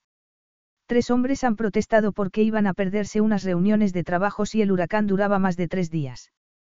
Como si nosotros pudiéramos controlar los fenómenos meteorológicos. La gente rica suele ser así de caprichosa, sonrió Lucy. ¿Has llamado a tu novio para decirle lo que está pasando? Ella se puso colorada. No, la verdad es que todo ha sido muy rápido. La prueba concluyente de que su relación con Robert no iba a ninguna parte y que no era el hombre de su vida. Pues quizá deberías hacerlo. Puede que nos quedemos sin teléfono. A menos, claro, que no te importe demasiado. Lucy se levantó de un salto para dirigirse al teléfono. Robert no estaba en casa, de modo que dejó un mensaje en el contestador explicándole lo que pasaba y diciendo que no debía preocuparse. ¿No está en casa? Preguntó Nick. No. A estas horas. Ah, claro, en Londres son las 3 de la mañana. No estará de juerga, ¿verdad? A veces duerme en casa de su madre. Por lo visto, es un poco paranoica con la seguridad y Robert duerme con ella de vez en cuando para que se quede tranquila. Ah, ya veo. Qué raro. A ella no le había parecido raro cuando Robert se lo contó. De hecho, le pareció un detalle por su parte. Es un buen hijo. Sí, ya, murmuró Nick, preguntándose si debía presionarla un poco más. La sombra de Robert se había convertido en un estorbo para él. ¿Y qué haría si os casarais? Seguiría durmiendo con su madre. Estaba desesperado por oír que no estaban hechos el uno para el otro, que había cometido un error saliendo con él. No lo sé, contestó Lucy. No debería salir para ver cómo está nuestro rebaño. Seguramente haría lo más sensato, siguió él, sin dejar que cambiase de tema. ¿Y qué es lo más sensato? Seguramente vender su apartamento y pedirte que te vayas a vivir con él a casa de su madre. Y te aconsejo que no aceptes ese arreglo. Las suegras pueden ser muy difíciles, especialmente con un hijo único. Gracias por el consejo. De nada. De hecho, deberías preguntarte si casarte con un hombre tan apegado a su madre es buena idea. Lucy podría decirle que ya había tomado una decisión sobre Robert, pero se negaba a darle esa satisfacción. Además, la ponía nerviosa su actitud condescendiente. Yo creo que hay una diferencia entre un hombre demasiado apegado a su madre y un hombre que sabe comportarse como un buen hijo, replicó, dirigiéndose hacia la puerta para dar por terminada la conversación. Pero apenas había tocado el picaporte cuando sintió la mano de Nick en el brazo. No estoy intentando meterme en tu vida privada. Es que me siento en cierto modo responsable por ti. ¿Por qué? Cuando estaba tan cerca le resultaba difícil respirar. Había pensado que saliendo con otro hombre olvidaría la estúpida atracción que sentía por su jefe, pero, el sueño había durado poco. Supongo que porque no eres el tipo de mujer dura y sofisticada que puede controlar. Sus emociones, su vida amorosa. No he querido decir eso, suspiró Nick. Lucio oía el viento golpeando las ventanas del hotel, cada vez con más fuerza. Puedo cuidar de mí misma, muchas gracias. Vamos fuera para ver qué está pasando. Tenía que alejarse de él. Estaba demasiado cerca. Y cuando estaba demasiado cerca podía recordar cada línea de su cuerpo desnudo como lo vio aquella noche, tantos meses atrás. Podría empujarlo, pero tenía la sospecha de que si lo tocaba no sería capaz de apartarse y su secreto quedaría al descubierto. Si lo tocaba, acabaría desabrochando los botones de su camisa para acariciar la piel dura y caliente. Tienes razón, dijo Nick, abriendo la puerta. Si nos quedamos aquí mucho tiempo, seguramente mandarán a alguien a buscarnos. Lucy entendió entonces aquella extraña invasión en su vida privada. Aquella noche, cuando llegó borracho a la oficina, se había forjado un lazo entre los dos. Ella lo ayudó entonces y quizá él intentaba ayudarla para devolverle el favor. Solo era eso, solo por eso mostraba interés en su vida. Cuando volvieron al vestíbulo, todos los clientes estaban esperando, angustiados. Enseguida se vieron rodeados de gente que hacía preguntas y Lucy se dejó llevar a una esquina por dos señoras mayores. El huracán se aleja, ¿verdad? Preguntó una de ellas. Lucy miró por encima del hombro y decidió que prefería a las hermanas Norton antes que a las señoras enjolladas que no dejaban de quejarse porque el huracán, sin ninguna consideración, les había arruinado las vacaciones. Nick estaba diciéndole a todo el mundo que podían ocuparse en cerrar las contraventanas de todas las habitaciones para evitar que el viento rompiera los cristales. ¿Oyes eso, Mattie? Se ha declarado la guerra. exclamó un anciano, con aspecto de militar. Es un huracán. No es lo mismo, querido. Entonces todos se lanzaron a una discusión sobre las privaciones durante la guerra y Lucy sonrió. Mejor, al menos así estarían ocupados en algo.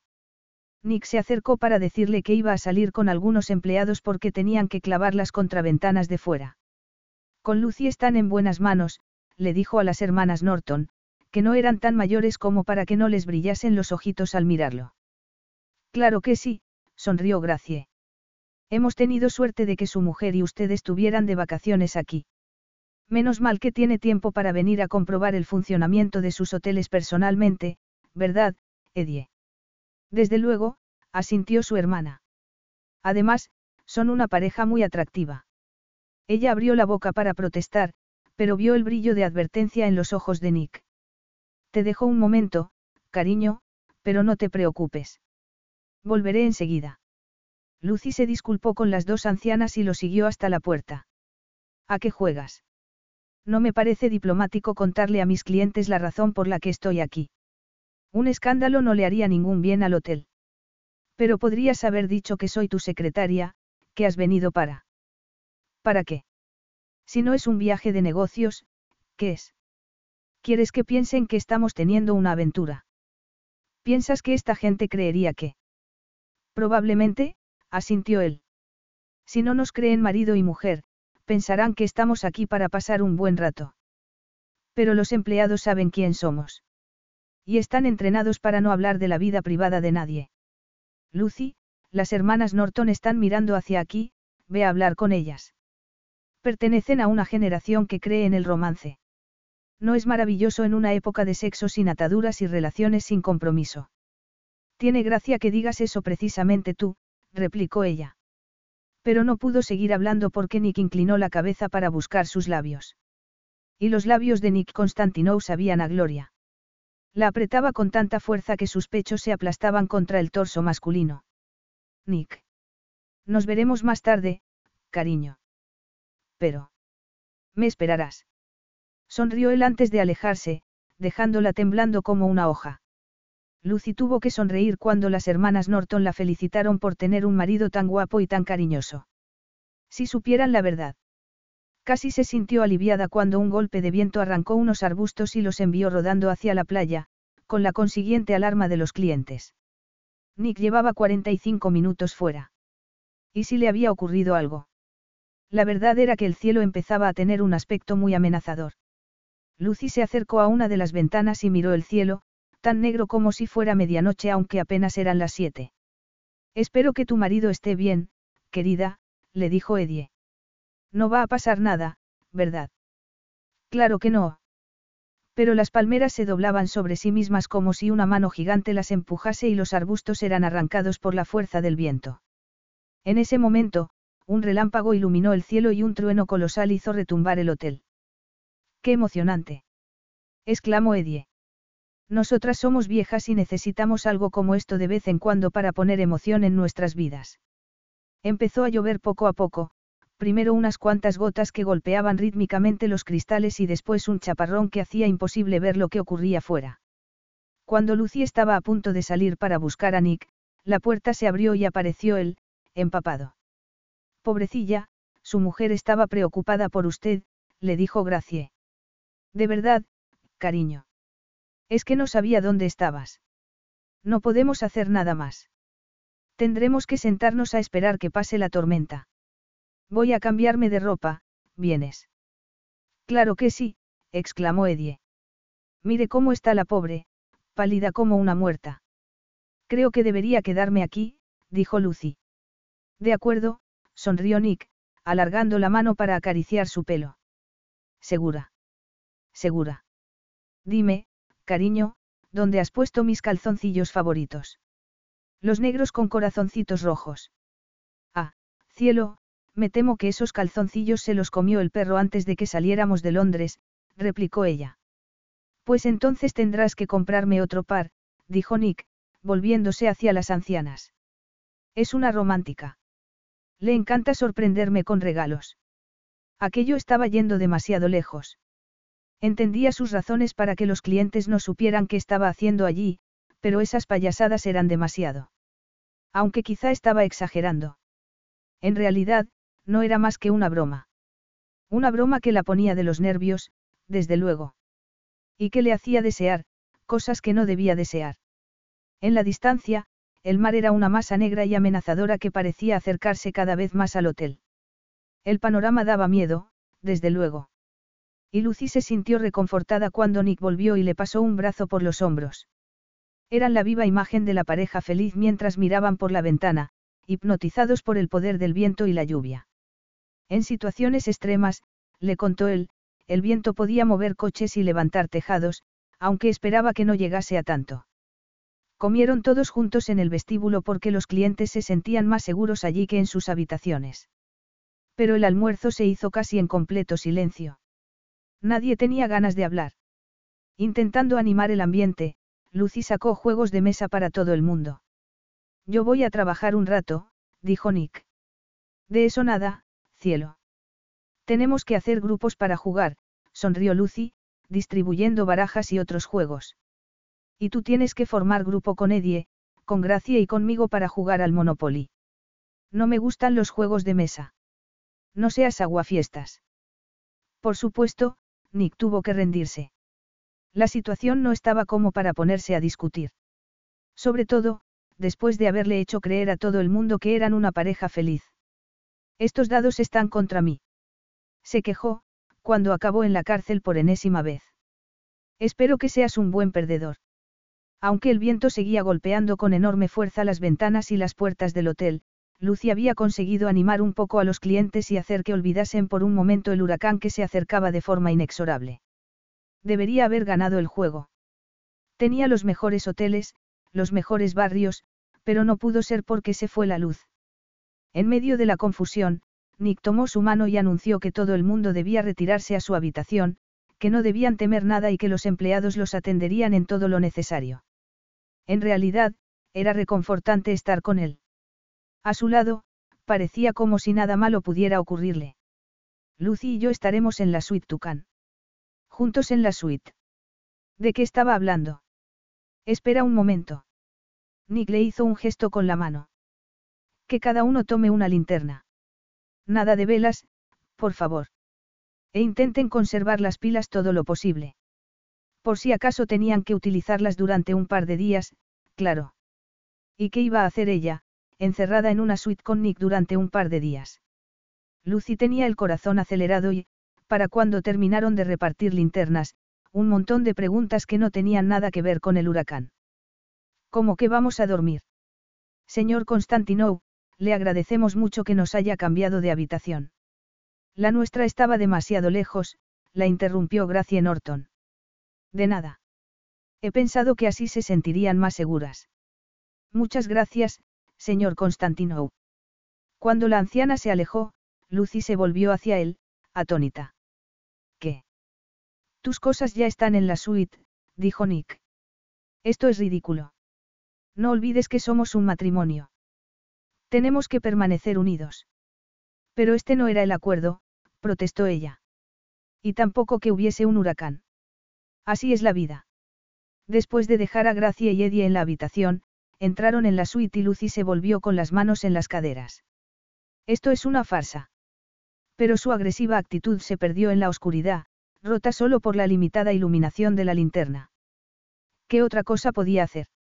¿Dónde voy a dormir yo ahora? En la cama, por supuesto. ¿Dónde pensabas dormir? Toma la linterna, voy a darme una ducha. Pero tendré que dejar la puerta del baño abierta. No puedes dejarla abierta. ¿Y cómo voy a ver si no? ¿Qué quieres? Que me rompa la cabeza.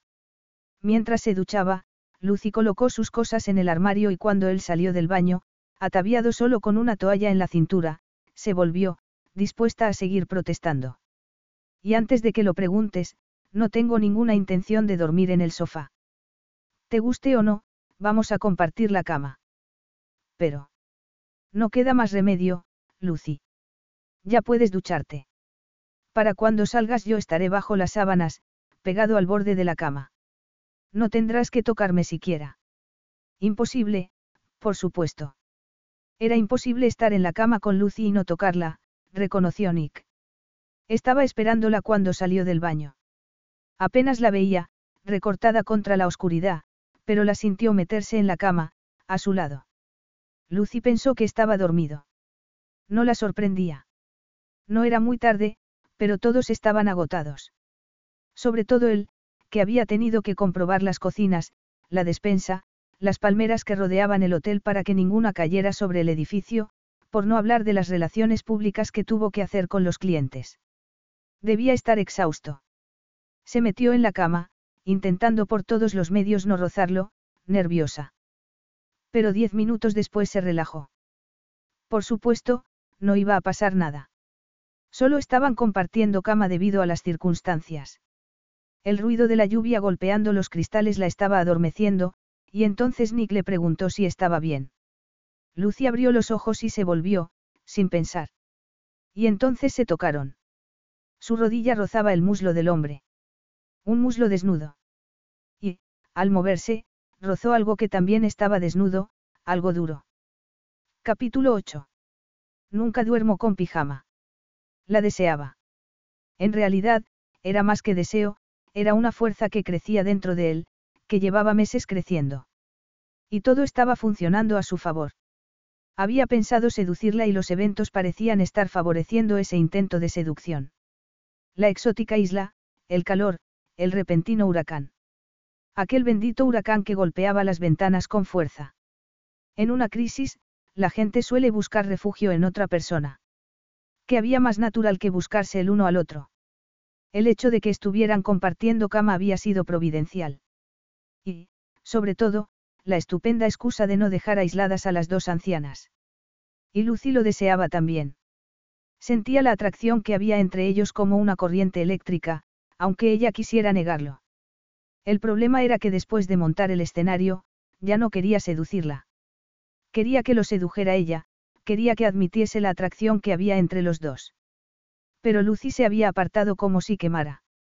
Sería tan fácil acortar los escasos centímetros que los separaban, sería tan fácil tocarla. Deberías haberte puesto algo. Sí, es verdad. ¿Y por qué no lo has hecho? Nick se apoyó en un codo. ¿Por qué quiero hacerte el amor? ¿Qué? exclamó ella, sentándose sobre la cama. Tú sabes que me siento atraído por ti, Lucy. No digas que no. Hemos venido a trabajar. Y eres mi jefe. Eso no nos detuvo hace ocho meses. Eso fue diferente. Sí, es verdad. Y ahora quiero hacerte el amor sin estar borracho. Después de decirlo, esperó un segundo para ver su reacción. Al menos no había salido corriendo, pensó. Pero sabía que si se acercaba un centímetro más, seguramente lo haría. Aunque tuviese que dormir en el cuarto de baño. Lo siento, pero no puede ser. ¿Por qué no? ¿Por qué? Porque yo no soy tu tipo. Ya hemos hablado de eso antes, ¿recuerdas? No soy tu tipo y la única razón por la que pasó lo que pasó es que, no había nadie más a mano. Me parece que subestimas tu atractivo. Lucy lo miró, atónita. Además, yo tengo novio. Pero no dejaba de pensar en lo que Nick había dicho. La encontraba atractiva. Llevaba tanto tiempo enamorada de él que oírle decir eso la hacía sentir como una tonta. Pero lo conocía demasiado bien. Podía sentirse atraído hacia ella porque estaban en circunstancias particulares, confinados en una isla golpeada por un huracán. Pero, lo admitiese o no, ella no era su tipo como no lo era ocho meses antes, cuando hablaron en el despacho y, supuestamente, dejaron las cosas claras. A Nick Constantinou no le gustaban las chicas bajitas, rubias y de pecho pequeño. Además, había visto cómo trataba a las mujeres. Después de Gina, ninguna le había durado más de una semana. Y ella no estaba hecha para un revolcón. Por eso debía agarrarse al recuerdo de Robert. Aunque él no fuera el hombre de su vida, este aparecería tarde o temprano. No es verdad, no tienes novio. ¿Qué quieres decir? Que Robert no te gusta. Olvidas que te he visto con él. Solo sois buenos amigos, aunque Robert quiera algo más. Las relaciones duraderas suelen salir de una buena amistad. Te vas a caer de la cama si sigues escurriéndote hacia el borde. No te preocupes, Lucy, no voy a tocarte, si no quieres. Claro que no quiero. ¿Estás segura? Claro que lo estoy. El silencio se alargó durante unos segundos. Por encima del ruido de la lluvia que golpeaba los cristales, Lucy podía oír los latidos de su corazón. Y aunque no quería, podía descifrar entre las sombras el torso masculino, desnudo. Entonces, si te toco el brazo con un dedo, no querrás que siga hacia arriba. Murmuró Nick, pasando del dicho al hecho. No quieres que te acaricie el cuello. No pienso escucharte. Exclamó Lucy, tapándose los oídos. Cobarde. No me gustan los revolcones de una noche. Pero nosotros ya hemos hecho eso, sonrió él. Te has puesto un poco morena, ¿sabes? Te bañarías desnuda en la playa conmigo. Me gustaría verte morena por todas partes. Lucy no contestó y Nick se atrevió a acariciar suavemente su boca con un dedo. Y entonces, con un gemido de rendición, ella tomó el dedo entre sus labios. ¿Quieres que pare? ¿Quieres que me ponga una camiseta y unos calzoncillos y me comporte como un caballero? Quiero que. ¿Qué? Dormir en el sofá. En el suelo. ¿O quieres que hagamos el amor como locos? Lucy cerró los ojos. Sí. Sí, sí, sí. Hazme el amor, Nick. Quiero que. Aquellas palabras eran como música celestial. Si le hubiera dicho que se vistiese, habría tenido que darse una ducha fría antes de poder volver a la cama. Pero no había sido así. Nick se incorporó un poco para besarla. Un beso tierno, largo.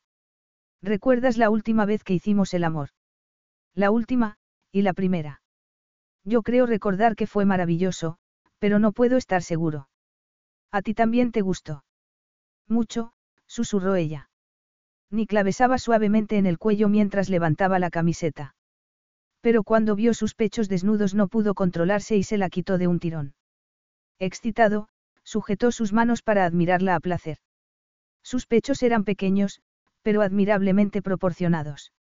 Altos, blancos, con aureolas grandes, y con solo mirarlos sentía un escalofrío de deseo. No te quedes mirando. ¿Y qué quieres que haga, maestra? tócame.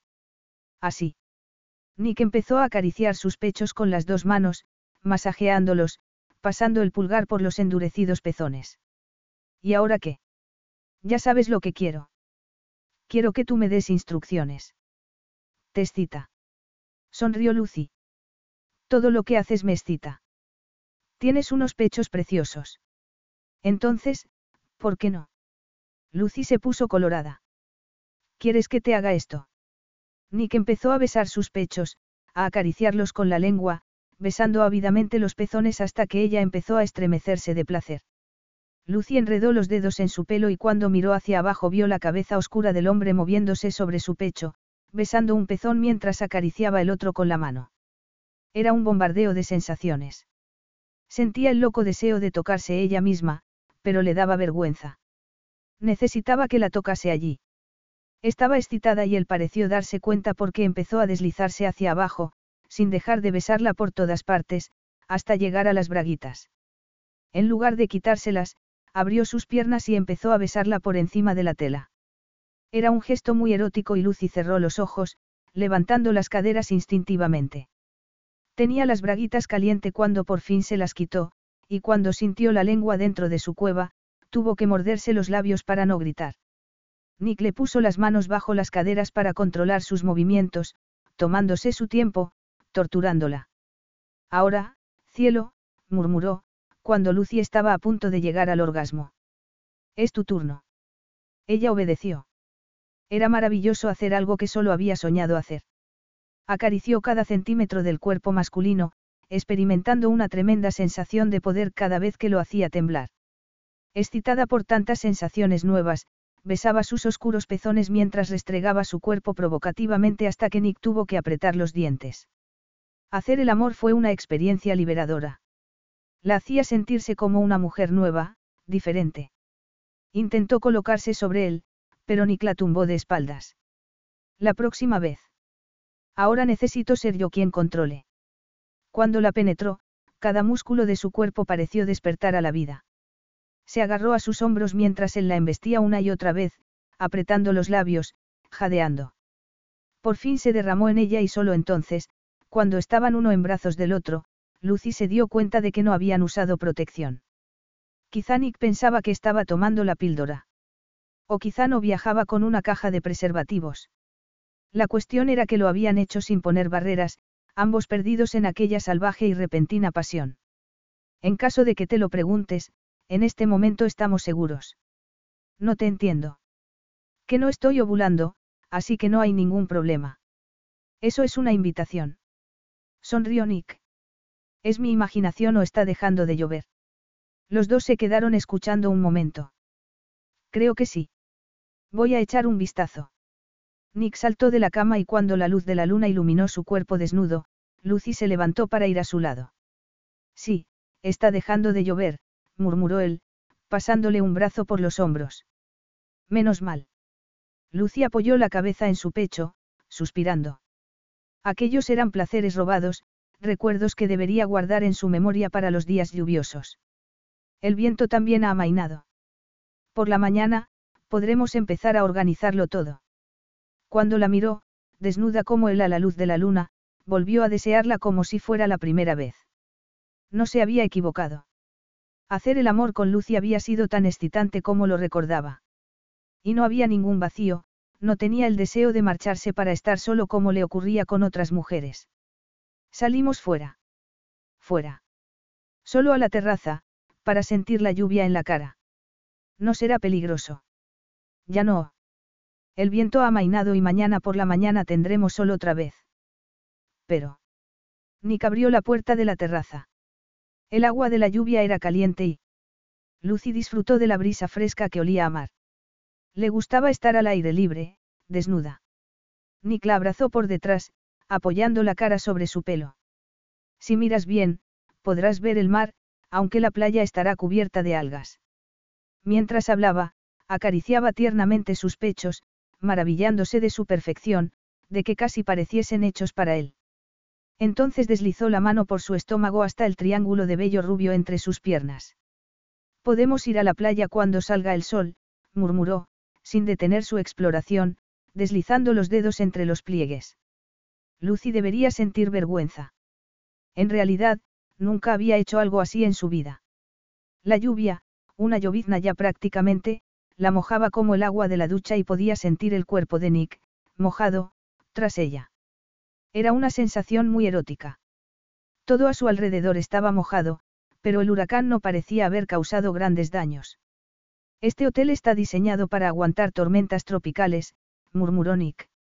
Es muy difícil arrancar las palmeras de raíz y los muebles de fuera están cementados. ¿Te gusta esto, cariño? Sí, contestó Lucy, volviéndose para acariciarlo a su vez. Será mejor que no volvamos a la cama. Estamos empapados. Entonces, ¿qué sugieres? Nick la tomó en brazos y ella enredó las piernas alrededor de su cintura. Nunca había hecho el amor en aquella posición. Y jamás desnuda en una terraza, bajo la lluvia. Él era muy fuerte y la movía a placer, apoyándose en la pared y sujetando sus caderas hasta que llegaron al orgasmo casi al unísono. Después de la ducha, Nick la secó con una toalla de arriba abajo y, unos minutos más tarde, se metieron de nuevo en la cama. Lucy estaba tan exhausta que se quedó dormida. Despertó a la mañana siguiente, más relajada que nunca. Nick no se había equivocado. El sol asomaba en el horizonte, colándose por las persianas de la terraza, pero cuando alargó la mano para tocar el otro lado de la cama lo encontró vacío. No sabía cuánto tiempo llevaba sola. Muy bien, no había sido un revolcón de una sola noche. Había sido un revolcón de dos noches. Pero se negaba a tener remordimientos. Nick no le había prometido nada, pero habían vivido unas horas mágicas, enternecedoras y apasionantes. La única cuestión era, cómo pretender que no había pasado nada. No sabía qué esperar mientras bajaba al restaurante del hotel, donde suponía que se habrían reunido los clientes. Oyó voces antes de llegar. Ningún cliente se había quedado en la cama aquel día. Desde luego, las vacaciones estaban siendo bastante moviditas.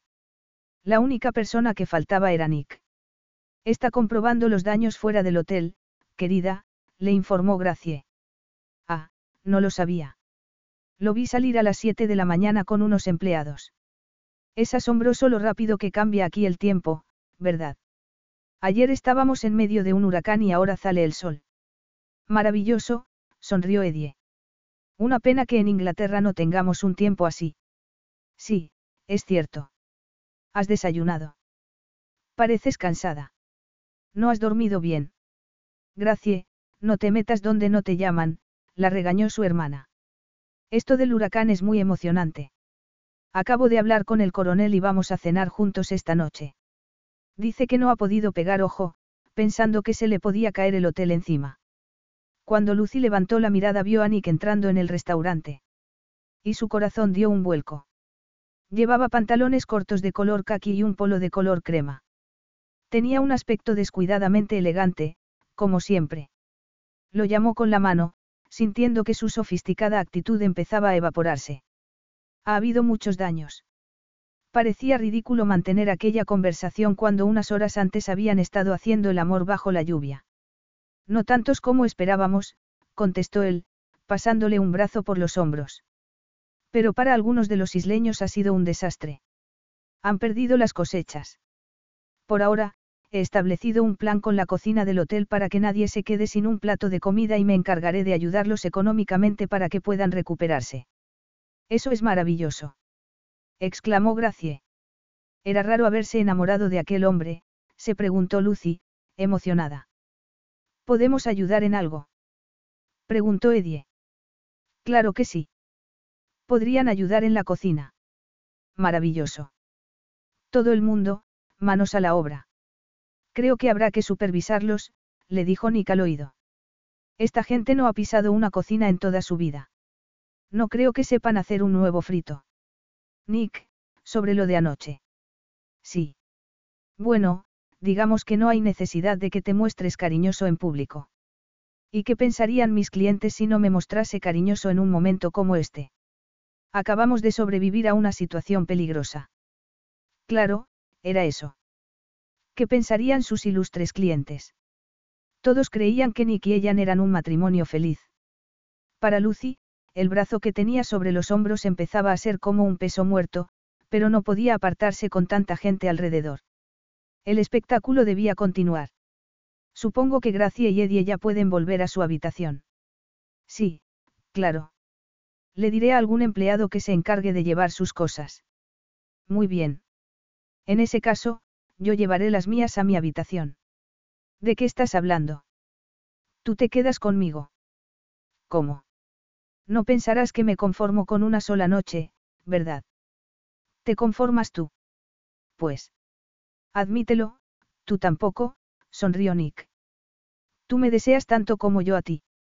De hecho, me gustaría hacer el amor ahora mismo.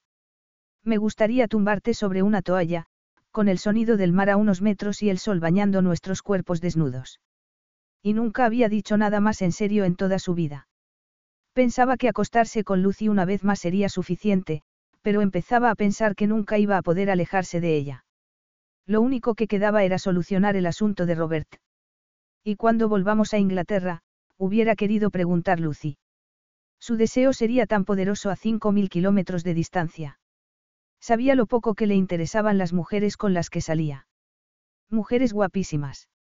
La verdad era que le gustaban durante una semana y después no quería volver a saber nada de ellas. Porque nunca se había recuperado de la muerte de su esposa. Nadie podía competir con su recuerdo y menos ella, una mujer en la que Nick no había tenido nunca el menor interés. Si seguía acostándose con él, solo sería una cuestión de tiempo. Un día vería la indiferencia reflejada en sus ojos y cuando eso ocurriera no solo lo perdería él, perdería su trabajo. Por supuesto, no iba a seguir trabajando para un hombre con el que se había acostado. No creo que sea buena idea seguir haciendo esto. Eso no era lo que Nick había esperado oír y sus palabras fueron como una bofetada. Ahora tenemos que controlar lo que hacen los clientes en la cocina. Pero esta conversación no ha terminado. ¿Por qué no ha terminado como tú querías? Qué bien me conoces, cariño. ¿Qué significaba eso? Lucy se lo preguntó durante todo el día, mientras ayudaba a limpiar la playa, guardaba comida en fiambreras y controlaba que los clientes tuvieran cosas que hacer para mantenerse ocupados. Apenas vio a Nick. Estaba comprobando los daños y hablando por teléfono. Por lo visto, habría un barco disponible al día siguiente, pero la avioneta que solía transportar a los clientes del hotel no estaría reparada hasta unos días después. A las seis de la tarde, Lucy pidió a los clientes que descansaran un rato y ella misma fue a la suite para darse una ducha, decidida a terminar de una vez por todas con aquella relación absurda que no iba a llevarla a ninguna parte. Lo último que esperaba ver al salir de la ducha era a Nick. Estaba muy serio, con los brazos cruzados. ¿Cómo has entrado? Imaginé que cerrarías la puerta de la suite. Por eso me llevé la llave de la terraza. Lucy se quedó helada. Eso es. Astuto, taimado. Sí, lo admito. No puedo hablar contigo así. Tengo que vestirme. ¿Por qué? Tienes que llevar un traje de chaqueta para decirme que no quieres seguir manteniendo relaciones conmigo. No he traído ningún traje de chaqueta, replicó ella, intentando aparentar cierta tranquilidad. Me deseas y yo te deseo a ti. Es muy sencillo. Acostarme con mi jefe no es mi estilo, Nick. No era eso lo que pensabas anoche. Lo de anoche fue. Anoche hiciste lo que querías hacer y disfrutaste cada segundo, como yo. La vida es demasiado corta como para negarnos un placer, Lucy.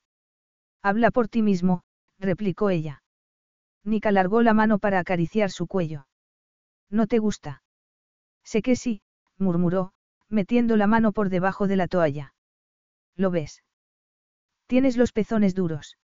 No había planeado hacer eso, pero la atracción que sentía por ella era demasiado fuerte, demasiado salvaje. Sin decir nada más, le quitó la toalla de un tirón y Lucy quedó frente a él completamente desnuda. Entonces Nick bajó la mano y la puso entre sus piernas. Y ella no pudo seguir disimulando. Rendida, levantó la cara y le ofreció sus labios. Robert era la seguridad, pero ya había decidido que no quería seguridad. Y tampoco seguiría con Nick, pero disfrutar de aquellos días juntos merecía la pena. Nick Constantino era el hombre de su vida. A la porra la seguridad. Cortarás con Robert cuando volvamos a Inglaterra. Cortaré con él, murmuró Lucy. Unos días, unas semanas. Quizá estarían juntos durante unos meses. Podría romperle el corazón, pero estaba dispuesta a arriesgarse. Capítulo 9. Lucy miraba por la ventana de la cocina, con la cara entre las manos y una taza de té sin tocar sobre la mesa. Estaba lloviendo. No la lluvia salvaje que había visto seis semanas antes, en la isla, sino una típica llovizna inglesa. Fría e interminable. Tres veces a la semana, contra los deseos de Nick, dormía allí. Déjalo. Es un apartamento muy pequeño y está lejos. Vente a vivir conmigo. Ella se negó, aunque la tentación de despertarse cada mañana al lado del hombre que amaba era tan fuerte como un trago de agua para un sediento. La realidad era que, a pesar de que hacían el amor apasionadamente en los sitios más inapropiados, Lucy sabía que aquella pasión era algo transitorio. Estaba durando más de lo que ella había previsto, más de lo que le había durado ninguna mujer tras la muerte de su esposa, pero, amor, era una palabra que Nick Constantinou no había pronunciado en ningún momento. Ni siquiera cuando estaba encima de ella, estremecido de pasión. Lucy se preguntaba cuál sería su reacción cuando le diera la noticia. Iría a buscarla en media hora para ir a comer a las afueras de Londres. Después tenían pensado ir al cine para ver una comedia romántica por la que él había mostrado cero entusiasmo, pero que vería porque ella quería verla. Qué fácil sería leer señales equivocadas en esos pequeños detalles. Qué fácil pensar que, quizás sin darse cuenta, Nick también la amaba. Le habría pedido que se fuera a vivir con él si no la amase. Lo encontraría mirándola a todas horas en la oficina si no la amase. Pero si la amase se lo diría. De eso estaba segura. Y le hablaría de su vida. Le hablaría de todo, excepto de su difunta esposa. La única vez que intentó hablar de ello, Nick cambió de tema inmediatamente. Entonces, ¿qué iba a pasar? Lucy tomó un sorbo de té, esperando el golpecito en la puerta. Tenía llave del portal y también llave de su casa, pero solía llamar. Y aunque estaba esperándolo, al oírlo se le hizo un nudo en el estómago. Iba vestida de invierno, con unos pantalones de pana verde oliva y un ajustado jersey de color crema. Desde que salía con Nick había cambiado un poco de estilo. Seguía siendo conservadora, pero un poco más elegante, más atrevida. Fueron de compras juntos un par de veces y Nick protestó sin cesar porque no lo dejaba llevarla a las tiendas de diseño donde, según él, podrían comprar ropa bonita de verdad. Snob, lo regañó ella. Nick amenazó con castigarla por el terrible insulto. Y el castigo consistió en hacerle el amor tan apasionada, tan profundamente que seguía poniéndose colorada al recordarlo. Pensé que no ibas a abrir nunca, sonrió, abrazándola. Llevo todo el día pensando en ti, bruja. ¿Y por qué te has puesto un jersey tan grueso? Así no puedo tocarte. ¿Por qué hace frío? Pero no podré hacerte nada en el cine. Lucy soltó una carcajada. Nick también iba vestido de invierno y los colores oscuros le sentaban tan bien como los claros. Como era moreno de piel, seguía conservando el bronceado de la isla, mientras ella ya había perdido el suyo. Solo los adolescentes hacen cosas en el cine, tonto. Tú me haces sentir como un adolescente. Jamás se había sentido tan vivo. Las noches de pasión en la isla habían continuado en Londres. No se cansaba de ella. Todo lo contrario. No duraría, por supuesto, pero por el momento Lucy le parecía tan embrujadora como el primer día. ¿Eso es bueno o malo? Preguntó ella, tomando su bolso. Había preparado un discurso, pero no podía decir nada. Se sentía incapaz. ¿Tienes hambre? ¿Qué? ¿Tienes hambre? El restaurante al que vamos está a 40 minutos de aquí. Y luego tardaremos otros 40 minutos para llegar al cine. Veo que vas a sugerir alguna alternativa. Más tarde, se dijo. Se lo diría más tarde. No quería estropear aquel domingo. Si eliminamos el restaurante a las afueras. ¿Y qué hay del mejor pescado frito que iba a probar en toda mi vida? Como iba diciendo, si eliminamos el restaurante y vamos a un sitio que esté más cerca del cine, nos ahorraríamos al menos una hora y media. Y eso nos daría tiempo para... ¿Para qué? Sonrió Lucy. Aunque no tenía ninguna duda. El brillo de sus ojos lo dejaba muy claro. Seguía pensando que debían hablar antes de que terminase el día, pero, como una cobarde, se dejó convencer. ¿Tú qué crees? Sonrió Nick, tirando del jersey. Vaya, sin sujetador. ¡Qué delicia! murmuró, acariciando sus pechos. ¿Cómo podía resistirse? ¿Cómo iba a encontrar la forma de decir lo que tenía que decirle? Hacer el amor con él era como estar en el cielo. Era demasiado fácil posponer lo desagradable, incluso para una persona como ella, que siempre se enfrentaba de cara con las adversidades. Llegaron al cine cuando estaba empezando la película, pero Lucy no podía concentrarse en la historia. Y en cuanto salieron al vestíbulo, le dijo que tenían que hablar. Aquí. No, aquí no. Era una broma. Ya, murmuró Lucy, mordiéndose los labios. Era guapísimo. Todas las mujeres lo miraban con admiración y se preguntó si ella habría hecho lo mismo cuando estaba casado. ¿Qué ocurre, cariño? Tenemos que hablar. Podríamos ir. A mi casa. No, a tu casa no. Ni a su casa ni a su apartamento. A ningún sitio donde la tentación de tocarlo fuera irresistible. Al tuyo entonces. No. Pues me estoy quedando sin sugerencia. Es muy tarde y hace demasiado frío como para sentarnos en un banco. A la oficina.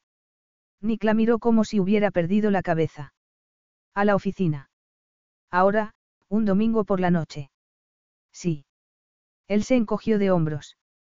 Pero se preguntó si querría hablar de compromiso, de formalizar la relación. Y se preguntó también cuál sería su reacción si lo hiciera. Sorprendentemente, no sintió ganas de salir corriendo, como cuando otras mujeres se lo habían propuesto. Quizá deseaba irse a vivir con él, pero quería poner condiciones. Las escucharía, por supuesto. Lo estaba volviendo loco no tenerla cerca todos los días. Aquella mañana se había despertado pensando en ella y no se sintió tranquilo hasta que la vio. Tenía la sensación de que quizá Lucy querría hablar de matrimonio. No habían hablado de ello hasta aquel momento, pero intuía que deseaba casarse. Y él la necesitaba, la necesitaba más que nada en la vida. Sus risas, sus comentarios, su forma de hacer el amor. Pero, la necesitaba tanto como para casarse con ella. El recuerdo de Gina y las esperanzas que había puesto en su matrimonio volvieron entonces, recordándole por qué había jurado no volver a cometer ese error. Solo cuando el taxi se detuvo delante del edificio, Nick se dio cuenta de que habían hecho el viaje en silencio. Por primera vez. Cuando la miró, vio que estaba jugando distraídamente con una cadenita que llevaba al cuello, un regalo de cumpleaños de su madrina. No será tan malo como imaginas, dijo Nick, apretando su mano. ¿Qué? Sea lo que sea, no creo que sean tan malo, no. La oficina había dejado de parecerle un buen sitio. Al fin y al cabo, fue allí donde hicieron el amor por primera vez. Y en más ocasiones después de eso. Una vez incluso durante las horas de trabajo. Nick sencillamente cerró la puerta y le hizo el amor en el sofá. Pero era el único sitio al que podían ir. Y no tienes que poner esa cara. Parece como si fueras a un entierro. A Nick se le ocurrió entonces que quizá no quería irse a vivir con él. Quizá todo lo contrario, quizá quería cortar la relación. Ese pensamiento le hizo un nudo en el estómago. El rostro de Lucy, normalmente transparente, era hermético en aquel momento. Y cuando subían en el ascensor no se apoyó sobre su hombro como solía hacer. Se quedó al otro lado, pensativa. La quinta planta estaba a oscuras y Nick fue encendiendo luces a su paso. Bueno, dime qué pasa, dijo cuando llegaron a su despacho. A ver si lo adivino. ¿Quieres formalizar la relación? Aunque no entiendo por qué no podíamos hablar de esto en tu casa o en la mía. Nick, yo. Siéntate aquí, a mi lado. No te quedes de pie como un juez. Lucy se sentó, pero no a su lado en el sofá, sino en la silla donde solía sentarse para tomar notas. Lo que quiero decirte. Te he pedido que vivas conmigo. Es mucho más de lo que he hecho con cualquier otra mujer. Sí, pero lo que quería decir es. ¿Quieres cortar conmigo, verdad? ¿Qué otra cosa podía ser?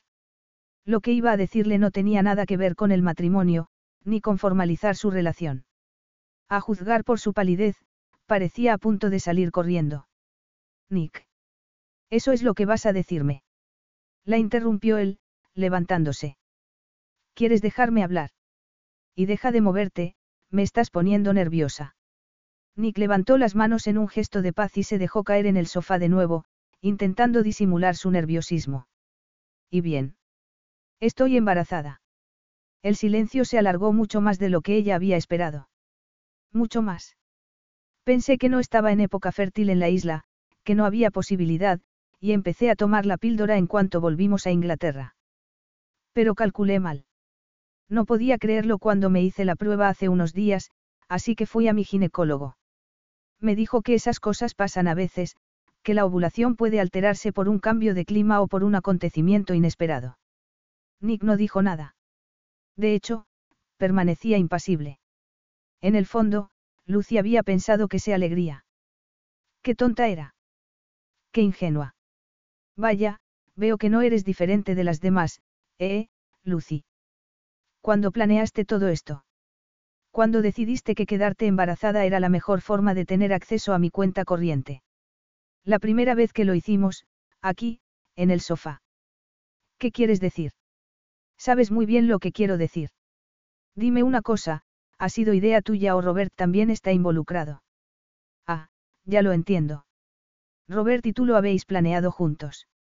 Nunca cometiste el error de mencionar una alianza, ni siquiera querías irte a vivir conmigo, porque nunca has querido casarte conmigo.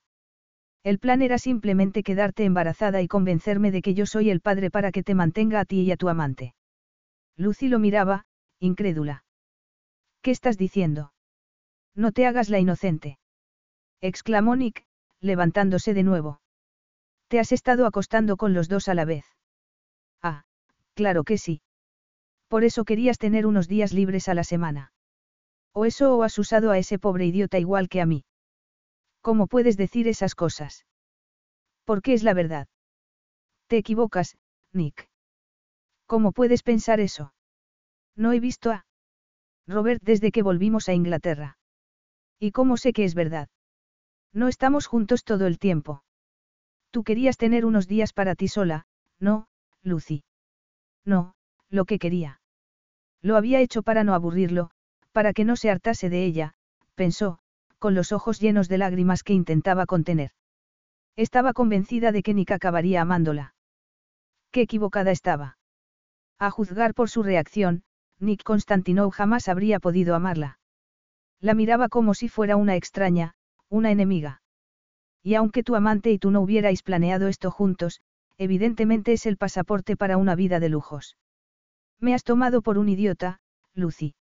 Y deja que te diga una cosa, nadie, absolutamente nadie me toma por idiota. Te equivocas.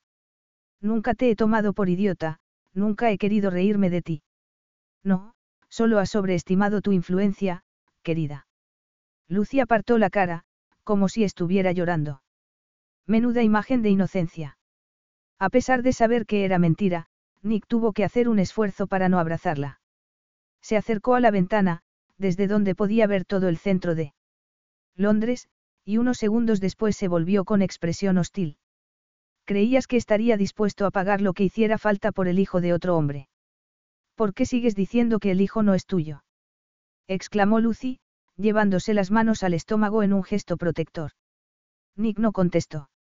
O quizá imaginabas que lo que sentía por ti era amor. Al decirlo, se dio cuenta de algo terrible. Estaba enamorado de ella. Lucy no había sido solo una compañera de cama, pero no lo había visto hasta aquel momento. Precisamente en aquel momento. No, yo. Porque si imaginabas eso, te equivocas. Quería hacerle daño, tanto daño como ella le estaba haciendo. Nunca te he querido. Sí, tú y yo éramos compatibles en la cama, pero nada más. Admito que me gusta mucho acostarme contigo, pero amor, no me hagas reír. Hay una gran diferencia entre el deseo y el amor. Sí, es cierto, replicó Lucy. Y ahora que he dicho lo que quería decirte, no tiene sentido que siga aquí, añadió, levantándose. Cuando Nick la imaginó caminando hasta su apartamento, una diminuta figura envuelta en aquel abrigo, se le encogió el corazón. Tuvo que recordarse a sí mismo que seguramente iría a casa de su amante. No estaría sola. ¿Cuándo quieres que me vaya de la empresa? Ahora mismo. Nick la siguió hasta el despacho. No tienes que ir detrás de mí. No voy a robarte nada, le espetó Lucy, guardando un libro y una pluma en el bolso. La planta tendría que quedarse. No podía ir en el metro cargada con una planta enorme. ¿Qué hago con las cosas que tengo en tu casa? Te las enviaré. ¿Y el finiquito? Ah, eso es lo que importa, no. No te preocupes. Hablaré con el departamento de personal para que te envíen un cheque. Pero si crees que recibirás algo más de lo que te corresponde, estás equivocada. Lucy levantó la barbilla, orgullosa. He preguntado por el finiquito porque voy a necesitar el dinero para cuidar de mi hijo. Sé que no te interesa en absoluto este niño, pero no te convenzas a ti mismo de que es de otro hombre, porque no es así. Puedes inventarte las razones que te dé la gana para justificar tu comportamiento, pero te estarás mintiendo a ti mismo. Nunca pensé que fueras un cobarde, Nick, pero lo eres. Se miraron el uno al otro durante unos segundos, furiosos los dos. Márchate. Adiós, Nick. Todo era como una pesadilla. De verdad le había dicho esas cosas tan horribles. De verdad la había acusado de querer engañarlo, de planear todo aquello con Robert para quedarse con su dinero. De verdad creía que el hijo no era suyo. Lucy no podía creerlo. Llegó a su apartamento milagrosamente de una pieza y se pasó la noche preguntándose qué sería lo siguiente en aquella pesadilla en la que se había convertido su vida. Tendría que decírselo a sus padres. Sería una desilusión para ellos, pero necesitaba su ayuda. No podría criar al niño sin ellos. Especialmente en Londres, donde todo era carísimo. De modo que tendría que irse a Cornualles. Afortunadamente, tenía algunos ahorros. Pero los ahorros se evaporaban en cuanto uno empezaba a tirar de ellos y no podía estar sin trabajo durante mucho tiempo. Al día siguiente, cuando se dirigía a la agencia de empleo se le ocurrió pensar que no tenía referencias. Y las necesitaba. Aunque seguramente Nick no querría dárselas. Lo llamó por teléfono a su línea privada y cuando oyó su voz, tuvo que llevarse una mano al corazón. Soy Lucy. Llamo para saber si podrías darme referencias. A Nick se le hizo un nudo en la garganta al oír su voz. Era un idiota. Un completo idiota. Ya están redactadas. Las dicté después de pedirle al departamento de personal que te enviaran el cheque. Y no te preocupes, no pienso mentir sobre tu capacidad como secretaria. Gracias. ¿Por qué me das las gracias? Has sido una secretaria muy eficiente. Algunos dirían que incluso, demasiado, eficiente. Por favor, no empieces otra vez. Tendrás el cheque y las referencias mañana por la mañana. ¿Quieres algo más? Se sentía como un imbécil, pero hubiera querido alargar como fuera aquella absurda conversación. No, nada. Nick colgó y se tapó la cara con las manos. El tiempo lo cura todo, se dijo. En una semana estaría de nuevo consumido por el trabajo. Y en un mes seguramente ni siquiera recordaría su cara. No tenían por qué volver a ponerse en contacto. Su amante y ella tendrían que cargar con las consecuencias de su ridículo y vergonzoso plan y él, sencillamente seguiría adelante. Casi sonrió ante la claridad de sus pensamientos. No pasaba nada, nada en absoluto. Nick tomó la agenda de teléfonos, pero las páginas no prometían nada interesante. Con el tiempo, se dijo. Todo volvería a la normalidad con el tiempo. Capítulo 10. El pub no le gustaba nada. Era demasiado oscuro y estaba abarrotado y lleno de humo. Pero era apropiado. Nick tomó la botella de cerveza y dio un largo trago, antes de volverse hacia el hombre que estaba a su lado. ¿Qué tiene para mí? Lo mismo que la semana pasada y la semana anterior. Nada. Al menos, nada de interés, contestó el hombre, mirando su cuaderno. Una visita al ginecólogo, al supermercado varias veces, tres veces al cine, siempre con otras mujeres.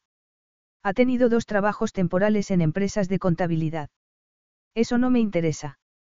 ¿Y hombres? Uno en particular, de mediana estatura, ojos azules. Nada de hombres. Seguro que está haciendo bien su trabajo. Mire, no me quejo del dinero que está pagándome para vigilar a esa chica, pero le aseguro que no hay ningún hombre. Está perdiendo el tiempo. Tengo mucha experiencia en esto y ya lo habría descubierto si hubiera algo. Tiene, buen aspecto. El detective lo miró, muy serio. El aspecto que cabe esperar. ¿Qué significa eso? No parece comer mucho. La he visto en algún restaurante y solo toma ensaladas. Yo creo que, en su estado, debería comer más. Nick golpeó la mesa con los dedos. Había sido un idiota al pensar que la olvidaría. Estaba convencido de que en un par de semanas volvería a la rutina normal, pero se había equivocado. Seguía trabajando, pero no tenía el corazón en ello. Iba a la oficina cada mañana, decidido a no dejar que los recuerdos de Lucy lo volviesen loco y volvía a casa por la noche después de haber fracasado. Creo que va a marcharse de Londres, dijo entonces el detective. ¿Cómo? Está pensando marcharse a casa de sus padres. Oí una conversación el viernes. Cree que Londres no sería buen sitio para criar al niño. ¿Cuándo? En una semana, al día siguiente. Estaría ya haciendo las maletas. Nick sintió pánico. ¿Está seguro? A menos que cambie de opinión, pero no creo que sea así. ¿Cuándo? Cuando ha dicho que se iba. No lo ha dicho. Al menos, yo no lo escuché. No le pago para eso, señor Vite. No le pago para que se entere de lo que yo no puedo enterarme. Mire, yo no puedo hacer nada más. Y, si no le importa, creo que mi trabajo ha terminado. Mi consejo es que hable con esa chica y solucione el problema, dijo el detective, levantándose. Buena suerte. Si me necesita de nuevo, tiene mi tarjeta. Nick lo observó salir del bar, pensativo. De modo que Robert había desaparecido de su vida. No sería capaz de esconder a su amante de un experto detective, especialmente sin saber que la estaban siguiendo. Estaba sola e iba a marcharse de Londres. Y había llegado la hora de tomar una decisión. Seguía obsesionado con ella. ¿Y qué pasaría cuando se fuera de Londres? Suspirando, Nick se pasó una mano por el pelo. No podía olvidarla. Quería hablar con ella, verla de nuevo, hacerle el amor. Aunque lo hubiese traicionado con otro hombre. Y esa era la píldora más amarga. El hecho de que siguiera enamorado de Lucy a pesar de que lo había engañado. Pero la quería y tenía que hablar con ella antes de que se fuera de Londres. La imaginó guardando un par de cosas en la maleta y mirando alrededor para ver si se dejaba algo importante, mientras el taxi esperaba en la calle. La imaginó cerrando la puerta del apartamento, metiendo la llave en el buzón para el casero, entrando en el taxi, y desapareciendo de su vida para siempre. Nick se tomó el resto de la cerveza de un trago. Y el orgullo desapareció cuando se oyó a sí mismo dándole su dirección al taxista. Debería haber adivinado que Lucy no estaría en casa. Pero esperaría. Ya que estaba allí, además, no se había sentido tan bien desde que la echó con cajas destempladas de la oficina. Al menos hablaría con ella. Al menos, volvería a verla. Había una cafetería cerca y Nick pidió un café, que tomó sentado frente a la puerta de cristal. Esperaría. Lo que hiciera falta. Vio a mucha gente entrando y saliendo del metro. Iba por el tercer café y estaba pensando en pedir un cuarto cuando la vio. Iba cargada de bolsas, que se pasaba de mano en mano. Parecía cansada. Nick salió de la cafetería a toda prisa. No deberías cargas con cosas pesadas. Lucy se quedó helada. Literalmente. ¿Qué haces aquí? Él le quitó las bolsas de la mano. Esto pesa una barbaridad. ¿Qué llevas? Verduras. Son más baratas en el mercado, ¿qué estás haciendo aquí? Tengo que hablar contigo. Recuerdos de la última vez que, hablaron, aparecieron en su mente. Y no eran nada agradables. Ya nos hemos dicho todo lo que teníamos que decir. Dame las bolsas. Nick no le hizo caso y caminó a su lado hasta el portal. Mira, la última vez que nos vimos dijiste todo lo que querías decir. Y ahora, vete. Vete y déjame sola. No tengo por qué soportar tus insultos otra vez. Solo quiero hablar, de verdad. ¿De qué? Él no contestó, sencillamente se quedó esperando que abriese el portal. Irritada, Lucy abrió la puerta y dejó que la siguiera. Un mes antes lo habría sacado de quicio que ella mantuviera esa actitud hostil cuando, en su opinión, quien tenía derecho a estar furioso era él. Pero las cosas habían cambiado. Bueno, ya estamos aquí.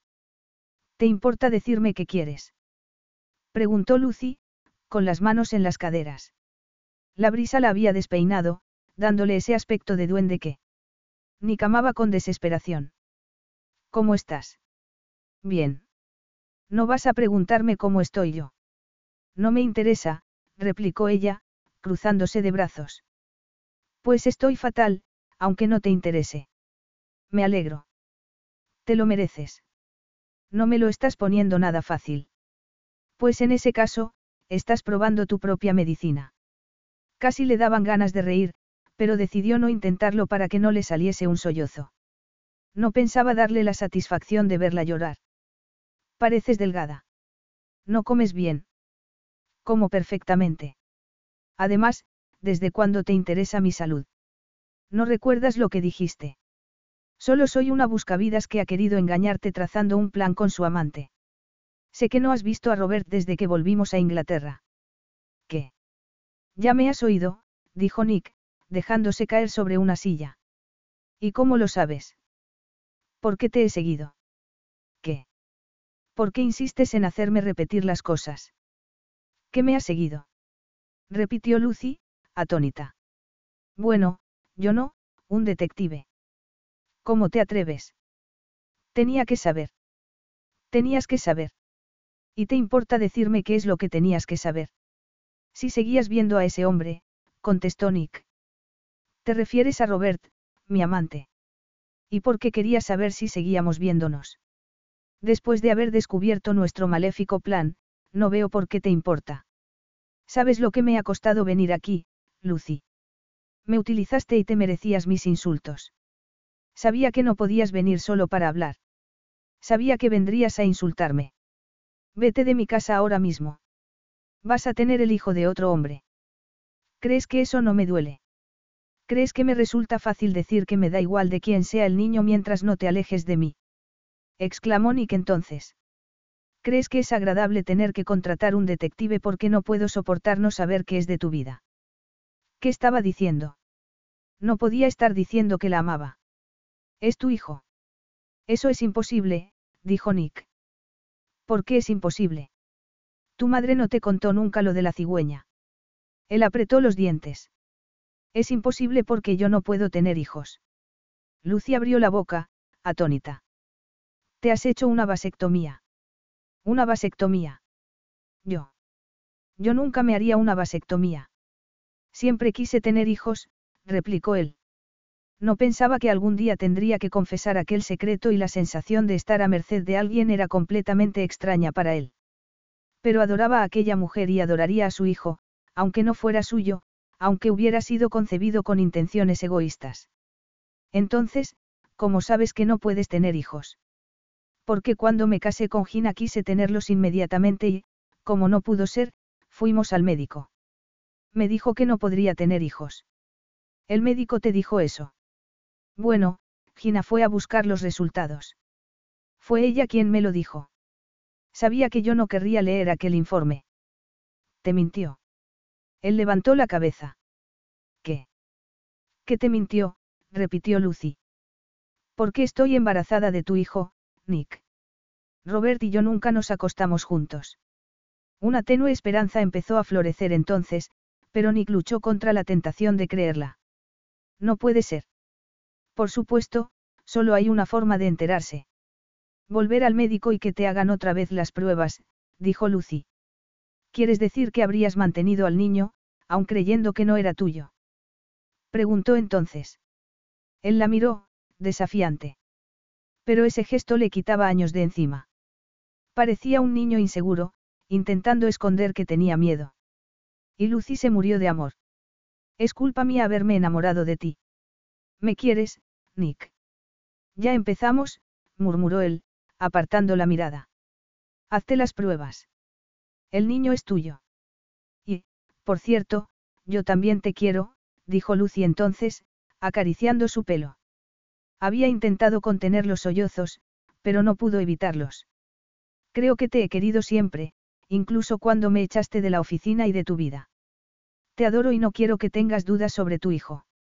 Era más fácil decirlo que hacerlo, pensaba Nick dos días después, mientras esperaba que el médico le diera los resultados. Lucy apretó su mano para darle confianza.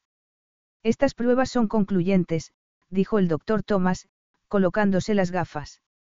Es usted tan capaz de tener hijos como cualquier otro hombre sano. No entiendo por qué ha creído que no podía tenerlos. Puede tener docenas, señor Constantinou. Docenas. exclamó Nick. Lucy, puedo tener docenas de hijos. Vaya. Salieron emocionados de la consulta. Él parecía no caber en sí de gozo. Lo que no entiendo es por qué Gina te mintió. ¿Por qué era su forma de insultarme? Nuestro matrimonio fue un fracaso de principio a fin, Lucy. Ella nunca quiso tener hijos y, cuando discutíamos, sabía que esa mentira era una carta que escondía en la manga, contestó él, acariciando su estómago, no tan plano como antes. Fui un loco por creerla. Y más loco aún por no creer que este niño es mío. Ya te he perdonado, Nick. Nunca he dejado de quererte, cariño. Pero tenemos una cosa pendiente. Tiene algo que ver con una cama. Eso también. Pero no, yo estaba pensando en una boda. El corazón de Lucy se hinchó de alegría. Pero no por la boda, sino por el amor que veía en sus ojos. ¿Cuándo, cariño? Lo antes posible, contestó ella. Voy a ponerme manos a la obra ahora mismo. Fin.